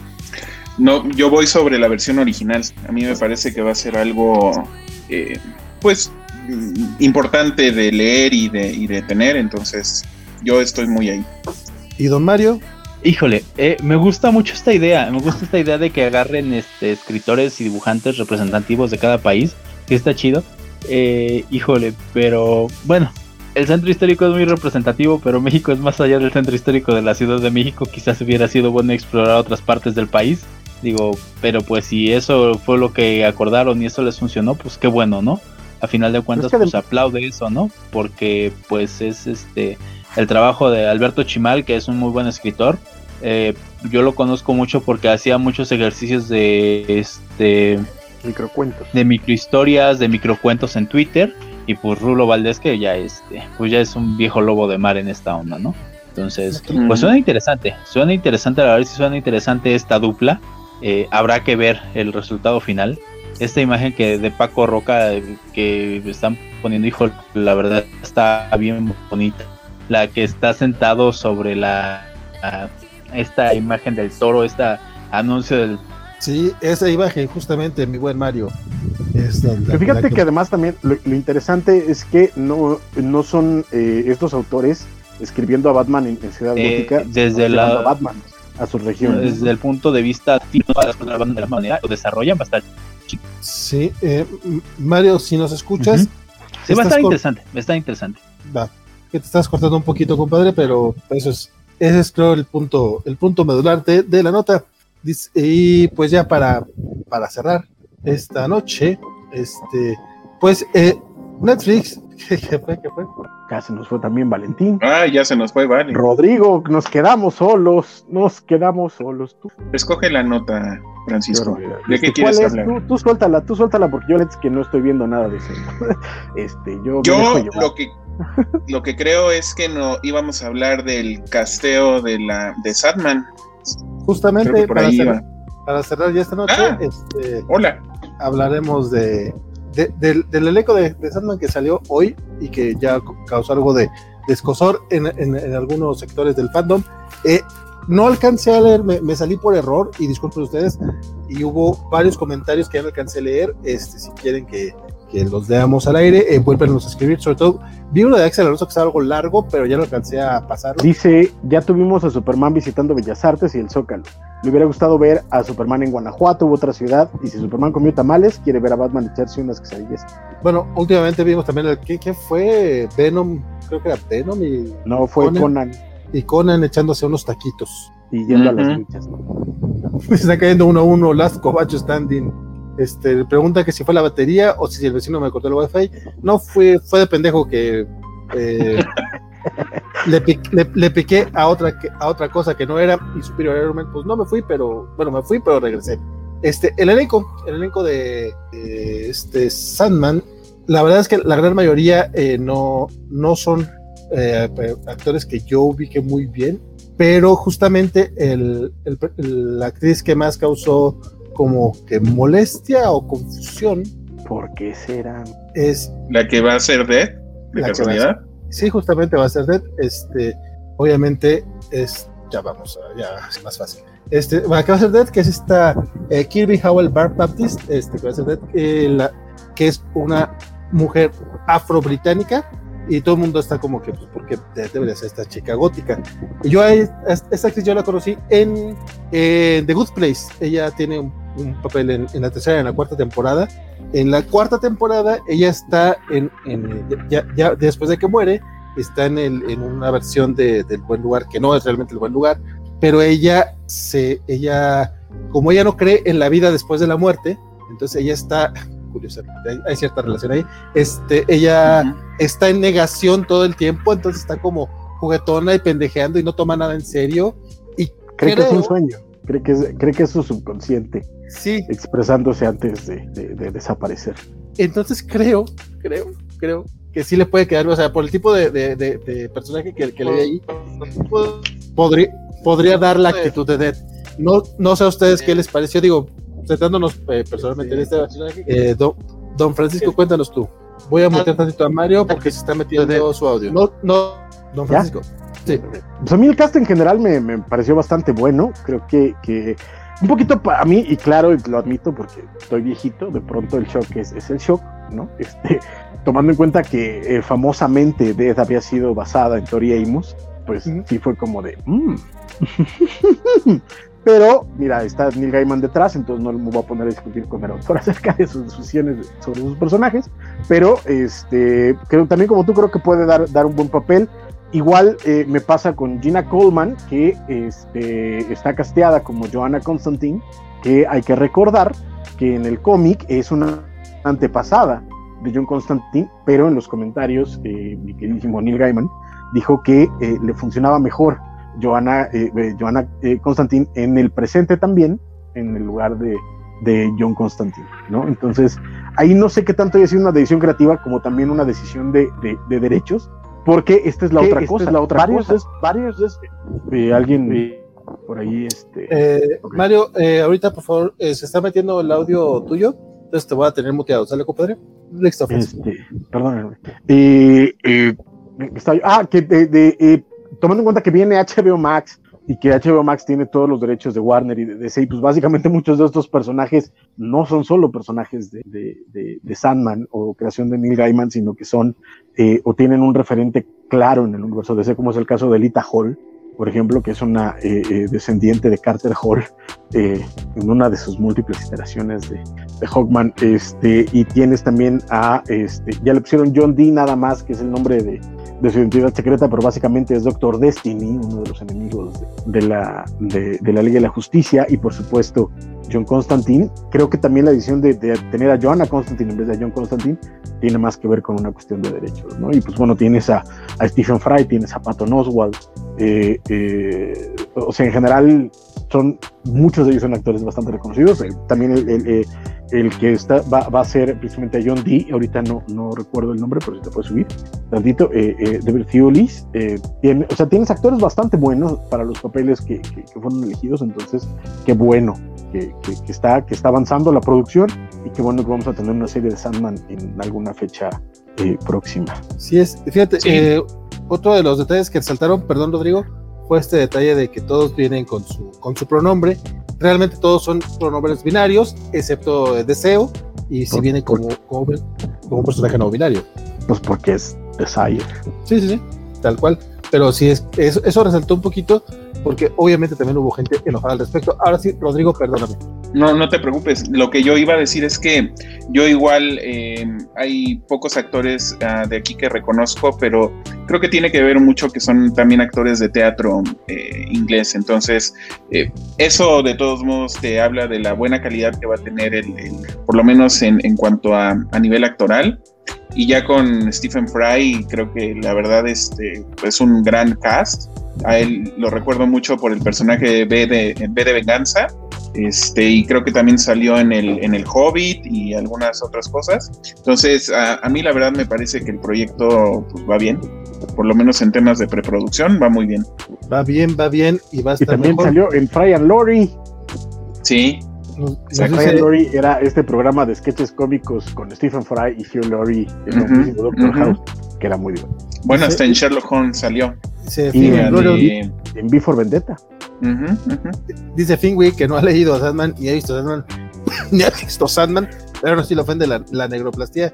Compadre, no seas así, hombre. Yo, primero, primero, creo que hay sarcasmo, yo creo que hay sarcasmo y yo creo que hay jiribilla. sí. primero, lee Sandman, eso sí te lo recomiendo muchísimo. Félix Fasar dice que, que como muchos de esos personajes no son personas, sino estos entes nacidos de la mente y mitología de Neil Gaiman, su, Neil Gaiman, su etnia es lo de menos en su humilde opinión. No, y aparte en la, la no tan humilde opinión también del mismo Gaiman. Eh, don, de hecho, nada, más, nada más como una anécdota, hace, hace unos meses, este, hablando acerca de todo esto de, los cambios de géneros y de etnias en, la, en personajes, un, fan este, puso en Twitter, sería como si Sandman de pronto fuera negro. y Neil Gaiman le contesta, como aquí, y le pone un, un panel de, de, uno de los cómics donde Sandman es un personaje eh, africano, es un dios africano. Dice, pero es que eso no es lo que estoy diciendo. Ah, pero ¿qué tal que fuera transexual? Como aquí. o sea, básicamente Morpheus ha sido todo lo que quiere, pero está muy, eh, el, el fansplanation a Neil Gaiman fue muy. Era así como que, güey. Sí, sí, le, estás, le estás tratando de explicarle Sandman a Neil Gaiman, está cabrón. Este, don, Mario, don Mario, don Mario, cuéntenos su opinión, por favor. Híjole, yo creo que este que aquí lo importante, yo creo que las, el cast que se hizo y los, las personas que adquirieron el personaje o que tienen el personaje fue por algo, ¿no? O sea, no nada más fue como para cubrir este esta ay, cuota de género o cuota de razas o como quieran llamarle. Yo creo que fue por talento. Si, como dicen, ¿no? Los personajes pues realmente no tienen una etnia. La chica que hace a muerte, o sea, todas las personas que están aquí pues hicieron el casting y quedaron. A final de cuentas, creo que más que juzgar las personas bueno, es que más que nada creo que se ha dado mucho eso de, de que, hay ¿por qué los vuelven afroamericanos o por qué los convierten de raza o cualquier otra cosa? Por ejemplo, hablan, eh, como poniendo, por ejemplo, el cast de La Sirenita, ¿no? El cast de, La Sirenita ya pronto todos van a ser actores afroamericanos y ¿por qué van a ser afroamericanos? Entonces, creo que a la gente, pues, si hubieran leído La Sirenita original, ni siquiera que La Sirenita no era así originalmente, pues si hubieran leído La Sirenita original, pues tendrían pesadillas y traumas de por vida porque no tiene el final que le dio Disney. Para que este, entonces, yo creo que más que nada es cuestión de esperar. Eh, lo puedo comparar con otros fandoms, así como muchos le están tirando este, a este cast. Había gente que le tiraba mucho a Teen Titans Go y Teen Titans Go acabó pegando con tubo. Entonces, yo creo que es más que esperar. Aunque siendo sinceros, yo, a mí me gustaría tener muchas veces el superpoder que parece tener muchos de los fans de que ven una, un póster o la foto de un actor que va a personificar a su, a hacer a su personaje favorito en una serie o película y dice que eso va a apestar. Yo quisiera tener ese superpoder, ¿sabes? De que nada más viendo eso digan, no, esto va a estar feo, esto va a estar mal, y curiosamente son los que el día de mañana ven el producto y le están aplaudiendo las decisiones. Es nada más subirse al tren por subirse. Pues hay que. No me parece nada mal. Yo No. sí sabía que el Man of Steel de, de- de Snyder iba a apestar desde el principio y se apestó. Yo, yo, yo también, con, no con Man of Steel, yo sabía que Green Lantern de, de este, con Ryan Reynolds Ryan iba, Reynolds. iba a pestar y a pestar, pestar y a pestar. Don Mario, ¿alguna opinión? Es, es que va a ser un poco complicado porque se está metiendo el audio contigo, compadre, entonces sí necesitaría que, que pusieras tu cámara para que levantes la mano cuando quieras hablar y abrirte el micrófono, ¿va? Yo siempre pienso que todo va a estar bien y resulta que apesta después. Siempre pienso que todo va a estar... ¿Tú, tú- tú eres muy positivo, estimado? Trato, menos con Snyder. Dice, Haces bien, haces bien. Dicen, dicen en mi pueblo que la burra no era arisca, sino que Snyder la hizo. Entonces, este, este, Félix Félix Farsad. Félix Farsad había, había, ese comentario que leí de manera escueta era un mensaje destacado, entonces hay que leerlo completísimo, porque si no dice que después de juego como Spider Games, dice, comentaba en redes que como muchos de sus personajes no son personas como tales, sino, sino estos entes nacidos de la mente inteligente y gaman, suena es lo de menos, en mi humilde opinión. Ya, o sea, me, me había saltado algunos textos, perdón, este compadre. De hecho, ya estamos por cerrar, yo creo que ya, ya fueron todas las noticias, ya nos pasamos de las dos horas. Este, Axel Alonso dice, esperemos que Sandman sea una, una serie formidable como Good Omens, que es la historia de amor de un ángel y un demonio, y no un desastre como las temporadas 2 y 3 de American Gods. Que sí, Pero fíjate que un poquito la diferencia que tiene con American Gods es que en realidad, como en American Gods, Gaiman está nada más como consultor. En el caso tanto de. Good Omens como de Sandman, está como productor ejecutivo. No es showrunner per se, pero sí tiene mano en las dos. Así es, este, por acá Mr. Max ya estaba este, hablando mal de Umbrella Academy. Compadre, puedes hablar mal de Jupiter Legacy todo lo que tú quieras, pero Umbrella Academy sí les quedó muy. O de Lock and Key, no, o sea, no- no hay bronca. Ah. O sea, ahí, ahí no hay bronca, pero de Umbrella Oh. Academy, relájate. Lo, Lock and Key estuvo horrible. Pero bueno, Yo, yo le voy a de- yo le voy a desmentir aquí a Vale porque yo tengo otro chisme que contarles. Ya Oh. lo exploraré más, eh, más en calma el, el- el viernes, ya que los haya leído. Pero este, me enteré hoy que estaba yo paseando, como les comenté, eh, por, por esta plaza. No compré absolutamente nada en Panini, pero en Porrúa voy pasando y Oh, me claro. topo, volteo a- a- al interior de la librería Porrúa y me topo con esta portada. Para quien no lo sepa, Bateadores es una de esas series clasicototas de, de, comedia romántica con deporte, es un manga eh, eh, que yo además adoro con todo el alma. Y automáticamente me llamó la atención y resulta que hay una editorial que está llegando a México que se llama Otakuland. Aparentemente no encuentro una página de internet, no encuentro un catálogo real, más que en una página como de, de, de fans y de reviews. Entonces no sé de dónde salieron. Eh, eh, como le comentaba Vale hace, y, y a Rodrigo Serrat, tienen cara de saldos que no pueden con ella, pero el material está súper interesante lo que están trayendo. Tiene, trajeron este BTX de, de- del creador de Senseiya, eh, trajeron eh, varias, varias películas, por ahí le, mandé una foto a Vale que ya la platicaremos eh, eh, más, más a fondo el, viernes, si me lo permiten, pero a mí me llamó mucho la atención porque bueno, llega Bateadores, que la recomiendo muchísimo, y llega esta que es Hadashi no Yen, o como se conoció durante muchísimos años, eh, Gen Descalzo o, o- o- o Barefoot Gen, que es una historia acerca de un niño que vivía en Hiroshima en el momento del ataque de la bomba atómica durante la Segunda Guerra Mundial y es uno de los mangas más enternecedores eh, eh, y, y- y también eh, choqueantes de la historia. Es, es un manga clásico donde los haya. Entonces, eh, se los recomiendo. La, como pueden ver, es, son tomos gruesos. Tengo que abrirlos para ver si trae páginas a color o lo que sea. De nuevo, el viernes ya haré una reseña un poquito más, este, más en forma. Pero están en 170 pesos. Eh, yo no conocía de este editorial, no sabía que había llegado a México. Pero si alguno de ustedes quiere este, eh, darle una, un- una vuelta a esto, búsquenlos. Yo las encontré en Porro, me imagino que deben de estar en otras este, librerías. Entonces, eh, bien, y de verdad, de verdad, de verdad, de verdad, de verdad, Bateadores a mí me encanta, pero este, Hadashi no Gen es un clásico. O sea, esto es nivel Tezuka, eh, es nivel Lone Wolf and Cove, eh, o sea, es, es, esto es historia viva, el manga. Entonces, eh, vence. Oye, por acá, por, acá Mr. Max este, está hablando de ti, porque dice que hay gente que hay gente aquí que le mama Osamu Tezuka y dice que la Cineteca va a tener una expo sobre él en junio. Es correcto, sí, sí, señor. Se va a llamar Retrospectiva de Osamu Tezuka. Ya, Pero ¿cuál ya- está? ya- está- ya había estado, ¿no? eh, Tezuka no, ¿No? que yo sepa, ¿no? Tezuka No. particularmente no. Sí ha tenido algunas muestras de, de- de anime, eso sí lo ha tenido desde hace 25, 30 años casi. Este, pero eh, de Tezuka en particular no. Entonces, qué bueno que esté.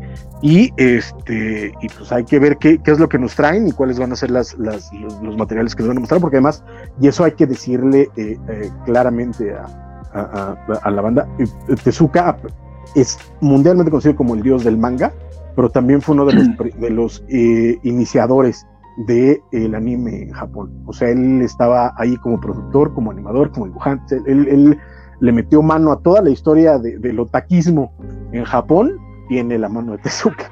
Entonces, eso también va a ser muy interesante de, de verlo y de, y de comentarlo. Dice Axel Alonso que gracias por el aviso. Eh, Francisco, no le gusta que le digan Paco. Le tengo, porque dice que le tiene ganas a gente descalzo, que incluso la mencionó en su tesis de licenciatura. Eh, éntrale, éntrale. O sea, y, y por 170 varos por tomo, hombre, se nos Y- hace tarde a todos. Mr. Max dice que Umbrella Academy tiene malos efectos, que tenemos que aceptarlo, y dice que tenemos que leer los cómics y la serie, porque, o sea, compadre, pues hemos leído los cómics. Cuando hicimos nuestro especial de Umbrella Academy, comentamos los cómics ¿Con, y con comentamos quién, la serie. ¿Con quién crees que estás hablando, mi estimadísimo Mr. Max? Dice que la serie parece una obra de teatro hecha por niños en comparación. Qué mal estás, cara. Compadre, el, el momento en el que sale el, se fue el nombre ahorita del personaje este que, que es el pez en su pecera con su con su trajecito de humano. Ya dije, no, va, yo estoy aquí. ver, Yo ya- yo ya estaba, yo estaba, estaba, estaba así, así de perdonarle el, el rosarcazo a, a, a Mr. Max y me sale con no, así no, no, así no se puede. así así no se no puede. Don Mario, ¿quieres comentar algo? Eh, préndale el micro. Lo, lo, mu- lo mu- lo muteaste. No, se muteó el, mon- el- cuando se mutea eh, alguien eh, solito, eh, Ah. cuando se mutea eh, Ah. alguien eh, solito, eh, es ¿Ya? Ah, Ok. Eh, creo que vimos distintas series de Umbrella Academy porque no, no manches. O sea, la verdad sí está, está bastante chido. Está bastante chido este Umbrella Academy. Entonces, creo que vimos, leí el cómic. El cómic me gustó, pero la serie me gustó muchísimo más por todo lo que aporta. El soundtrack es hermoso. El soundtrack parece que, a pesar de ser versiones este, nuevas de canciones que ya conocemos, parece que son canciones escritas para la serie porque encajan bien en el momento. Entonces, creo que tendrías que revisitar este Umbrella Academy. Eh, es todo lo que tengo que opinar.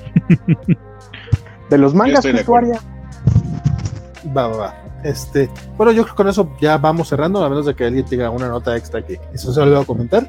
¿No? Ok. Este, don Rodrigo, usted primero haga la despedida, perdón. Siento que no hablaste mucho, compadre, y se me hace que fue culpa mía, y me disculpo de antemano por eso. No, no, no, no te preocupes, todo muy bien. Este, pues muchas gracias por invitarme de nuevo. Eh, mis redes sociales R Díaz Paz, por si quieren comentar algo sobre todo este mundo que tanto nos gusta. Y muchas gracias por todo y espero acompañarlos en alguna otra ocasión. dice, dice Christian Baca que la, la producción de efectos de Umbrella Academy son muy buenos. A lo mejor Mr. Max tiene una versión en, en el CW.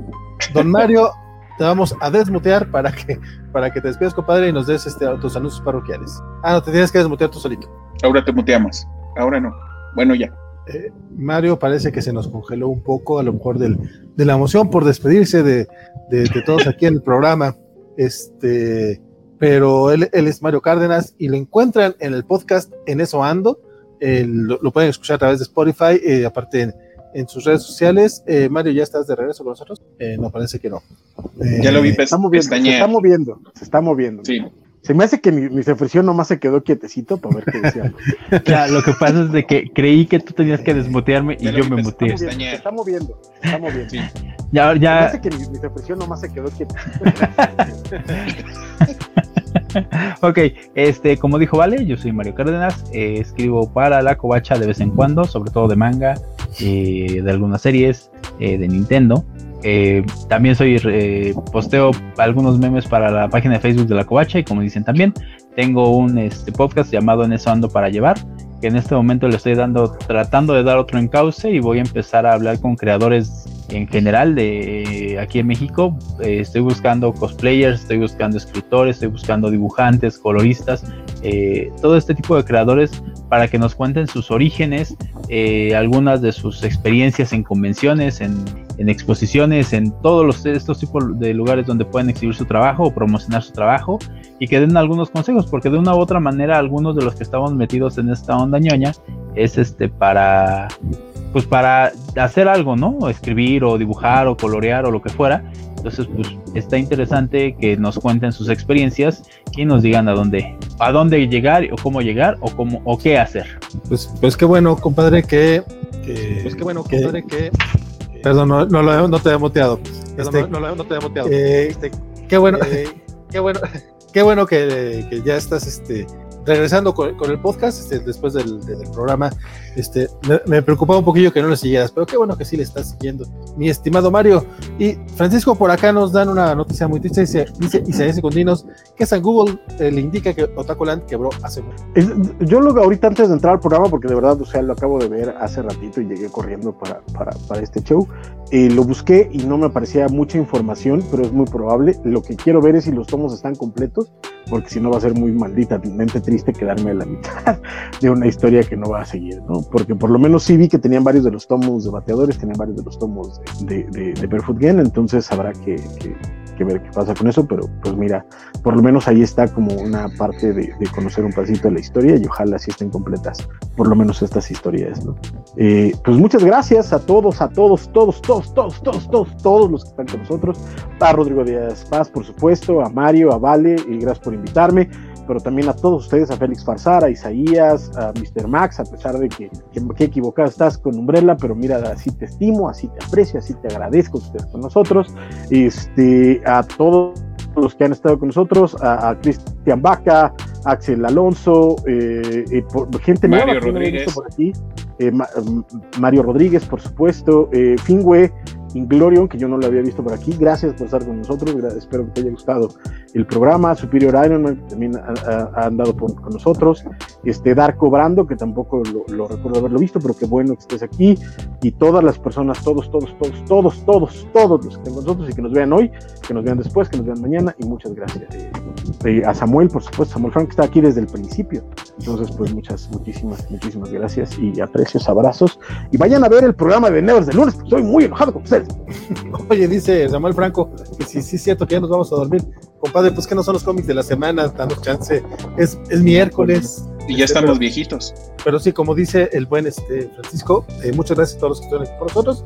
Síganos en nuestras redes sociales, estamos en Facebook, Twitter, Instagram, YouTube, TikTok, eh, Twitch y Discord. Entonces, en cualquiera de esas redes seguramente encontrarán eh, contenido de nosotros. Díganos qué es lo que les gusta ver, qué es lo que no les gusta, si algo les molesta, si no les gusta. También, si algo no les gusta en Facebook, no lo comenten y así veremos que no les gusta realmente. Si algo les gusta, hagan sus comentarios ahí. Esa es la mejor manera de, darnos cuenta, ¿no?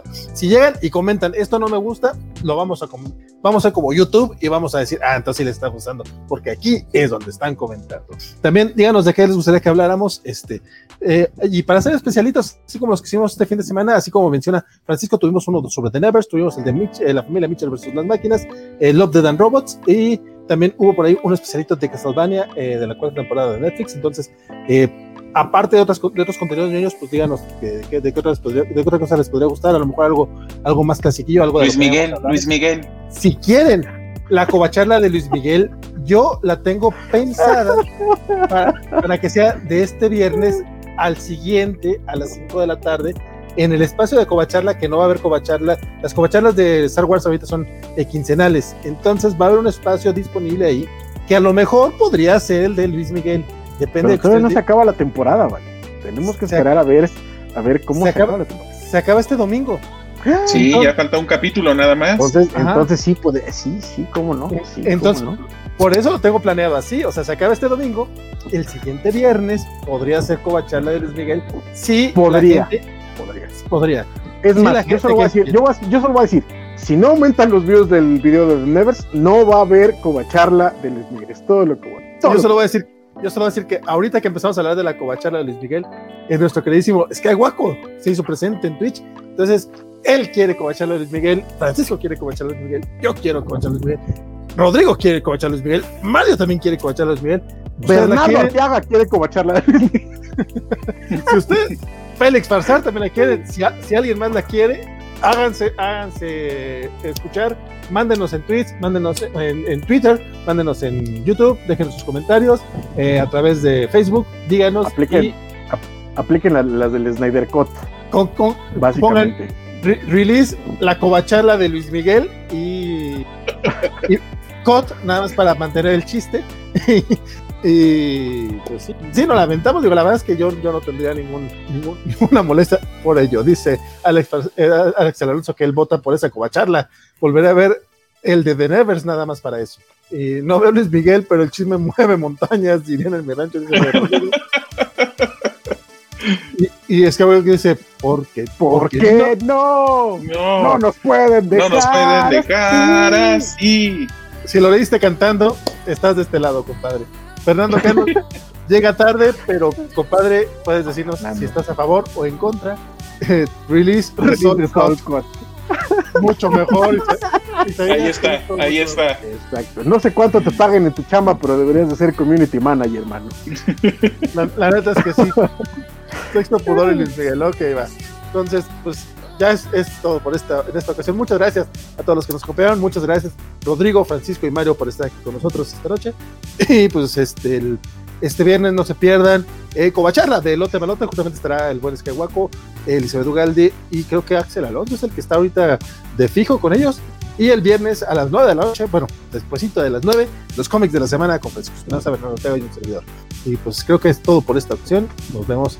Quítense los audífonos, muchachos, porque luego se ponen muy sensibles a veces por acá. Así nada más. Hasta la próxima.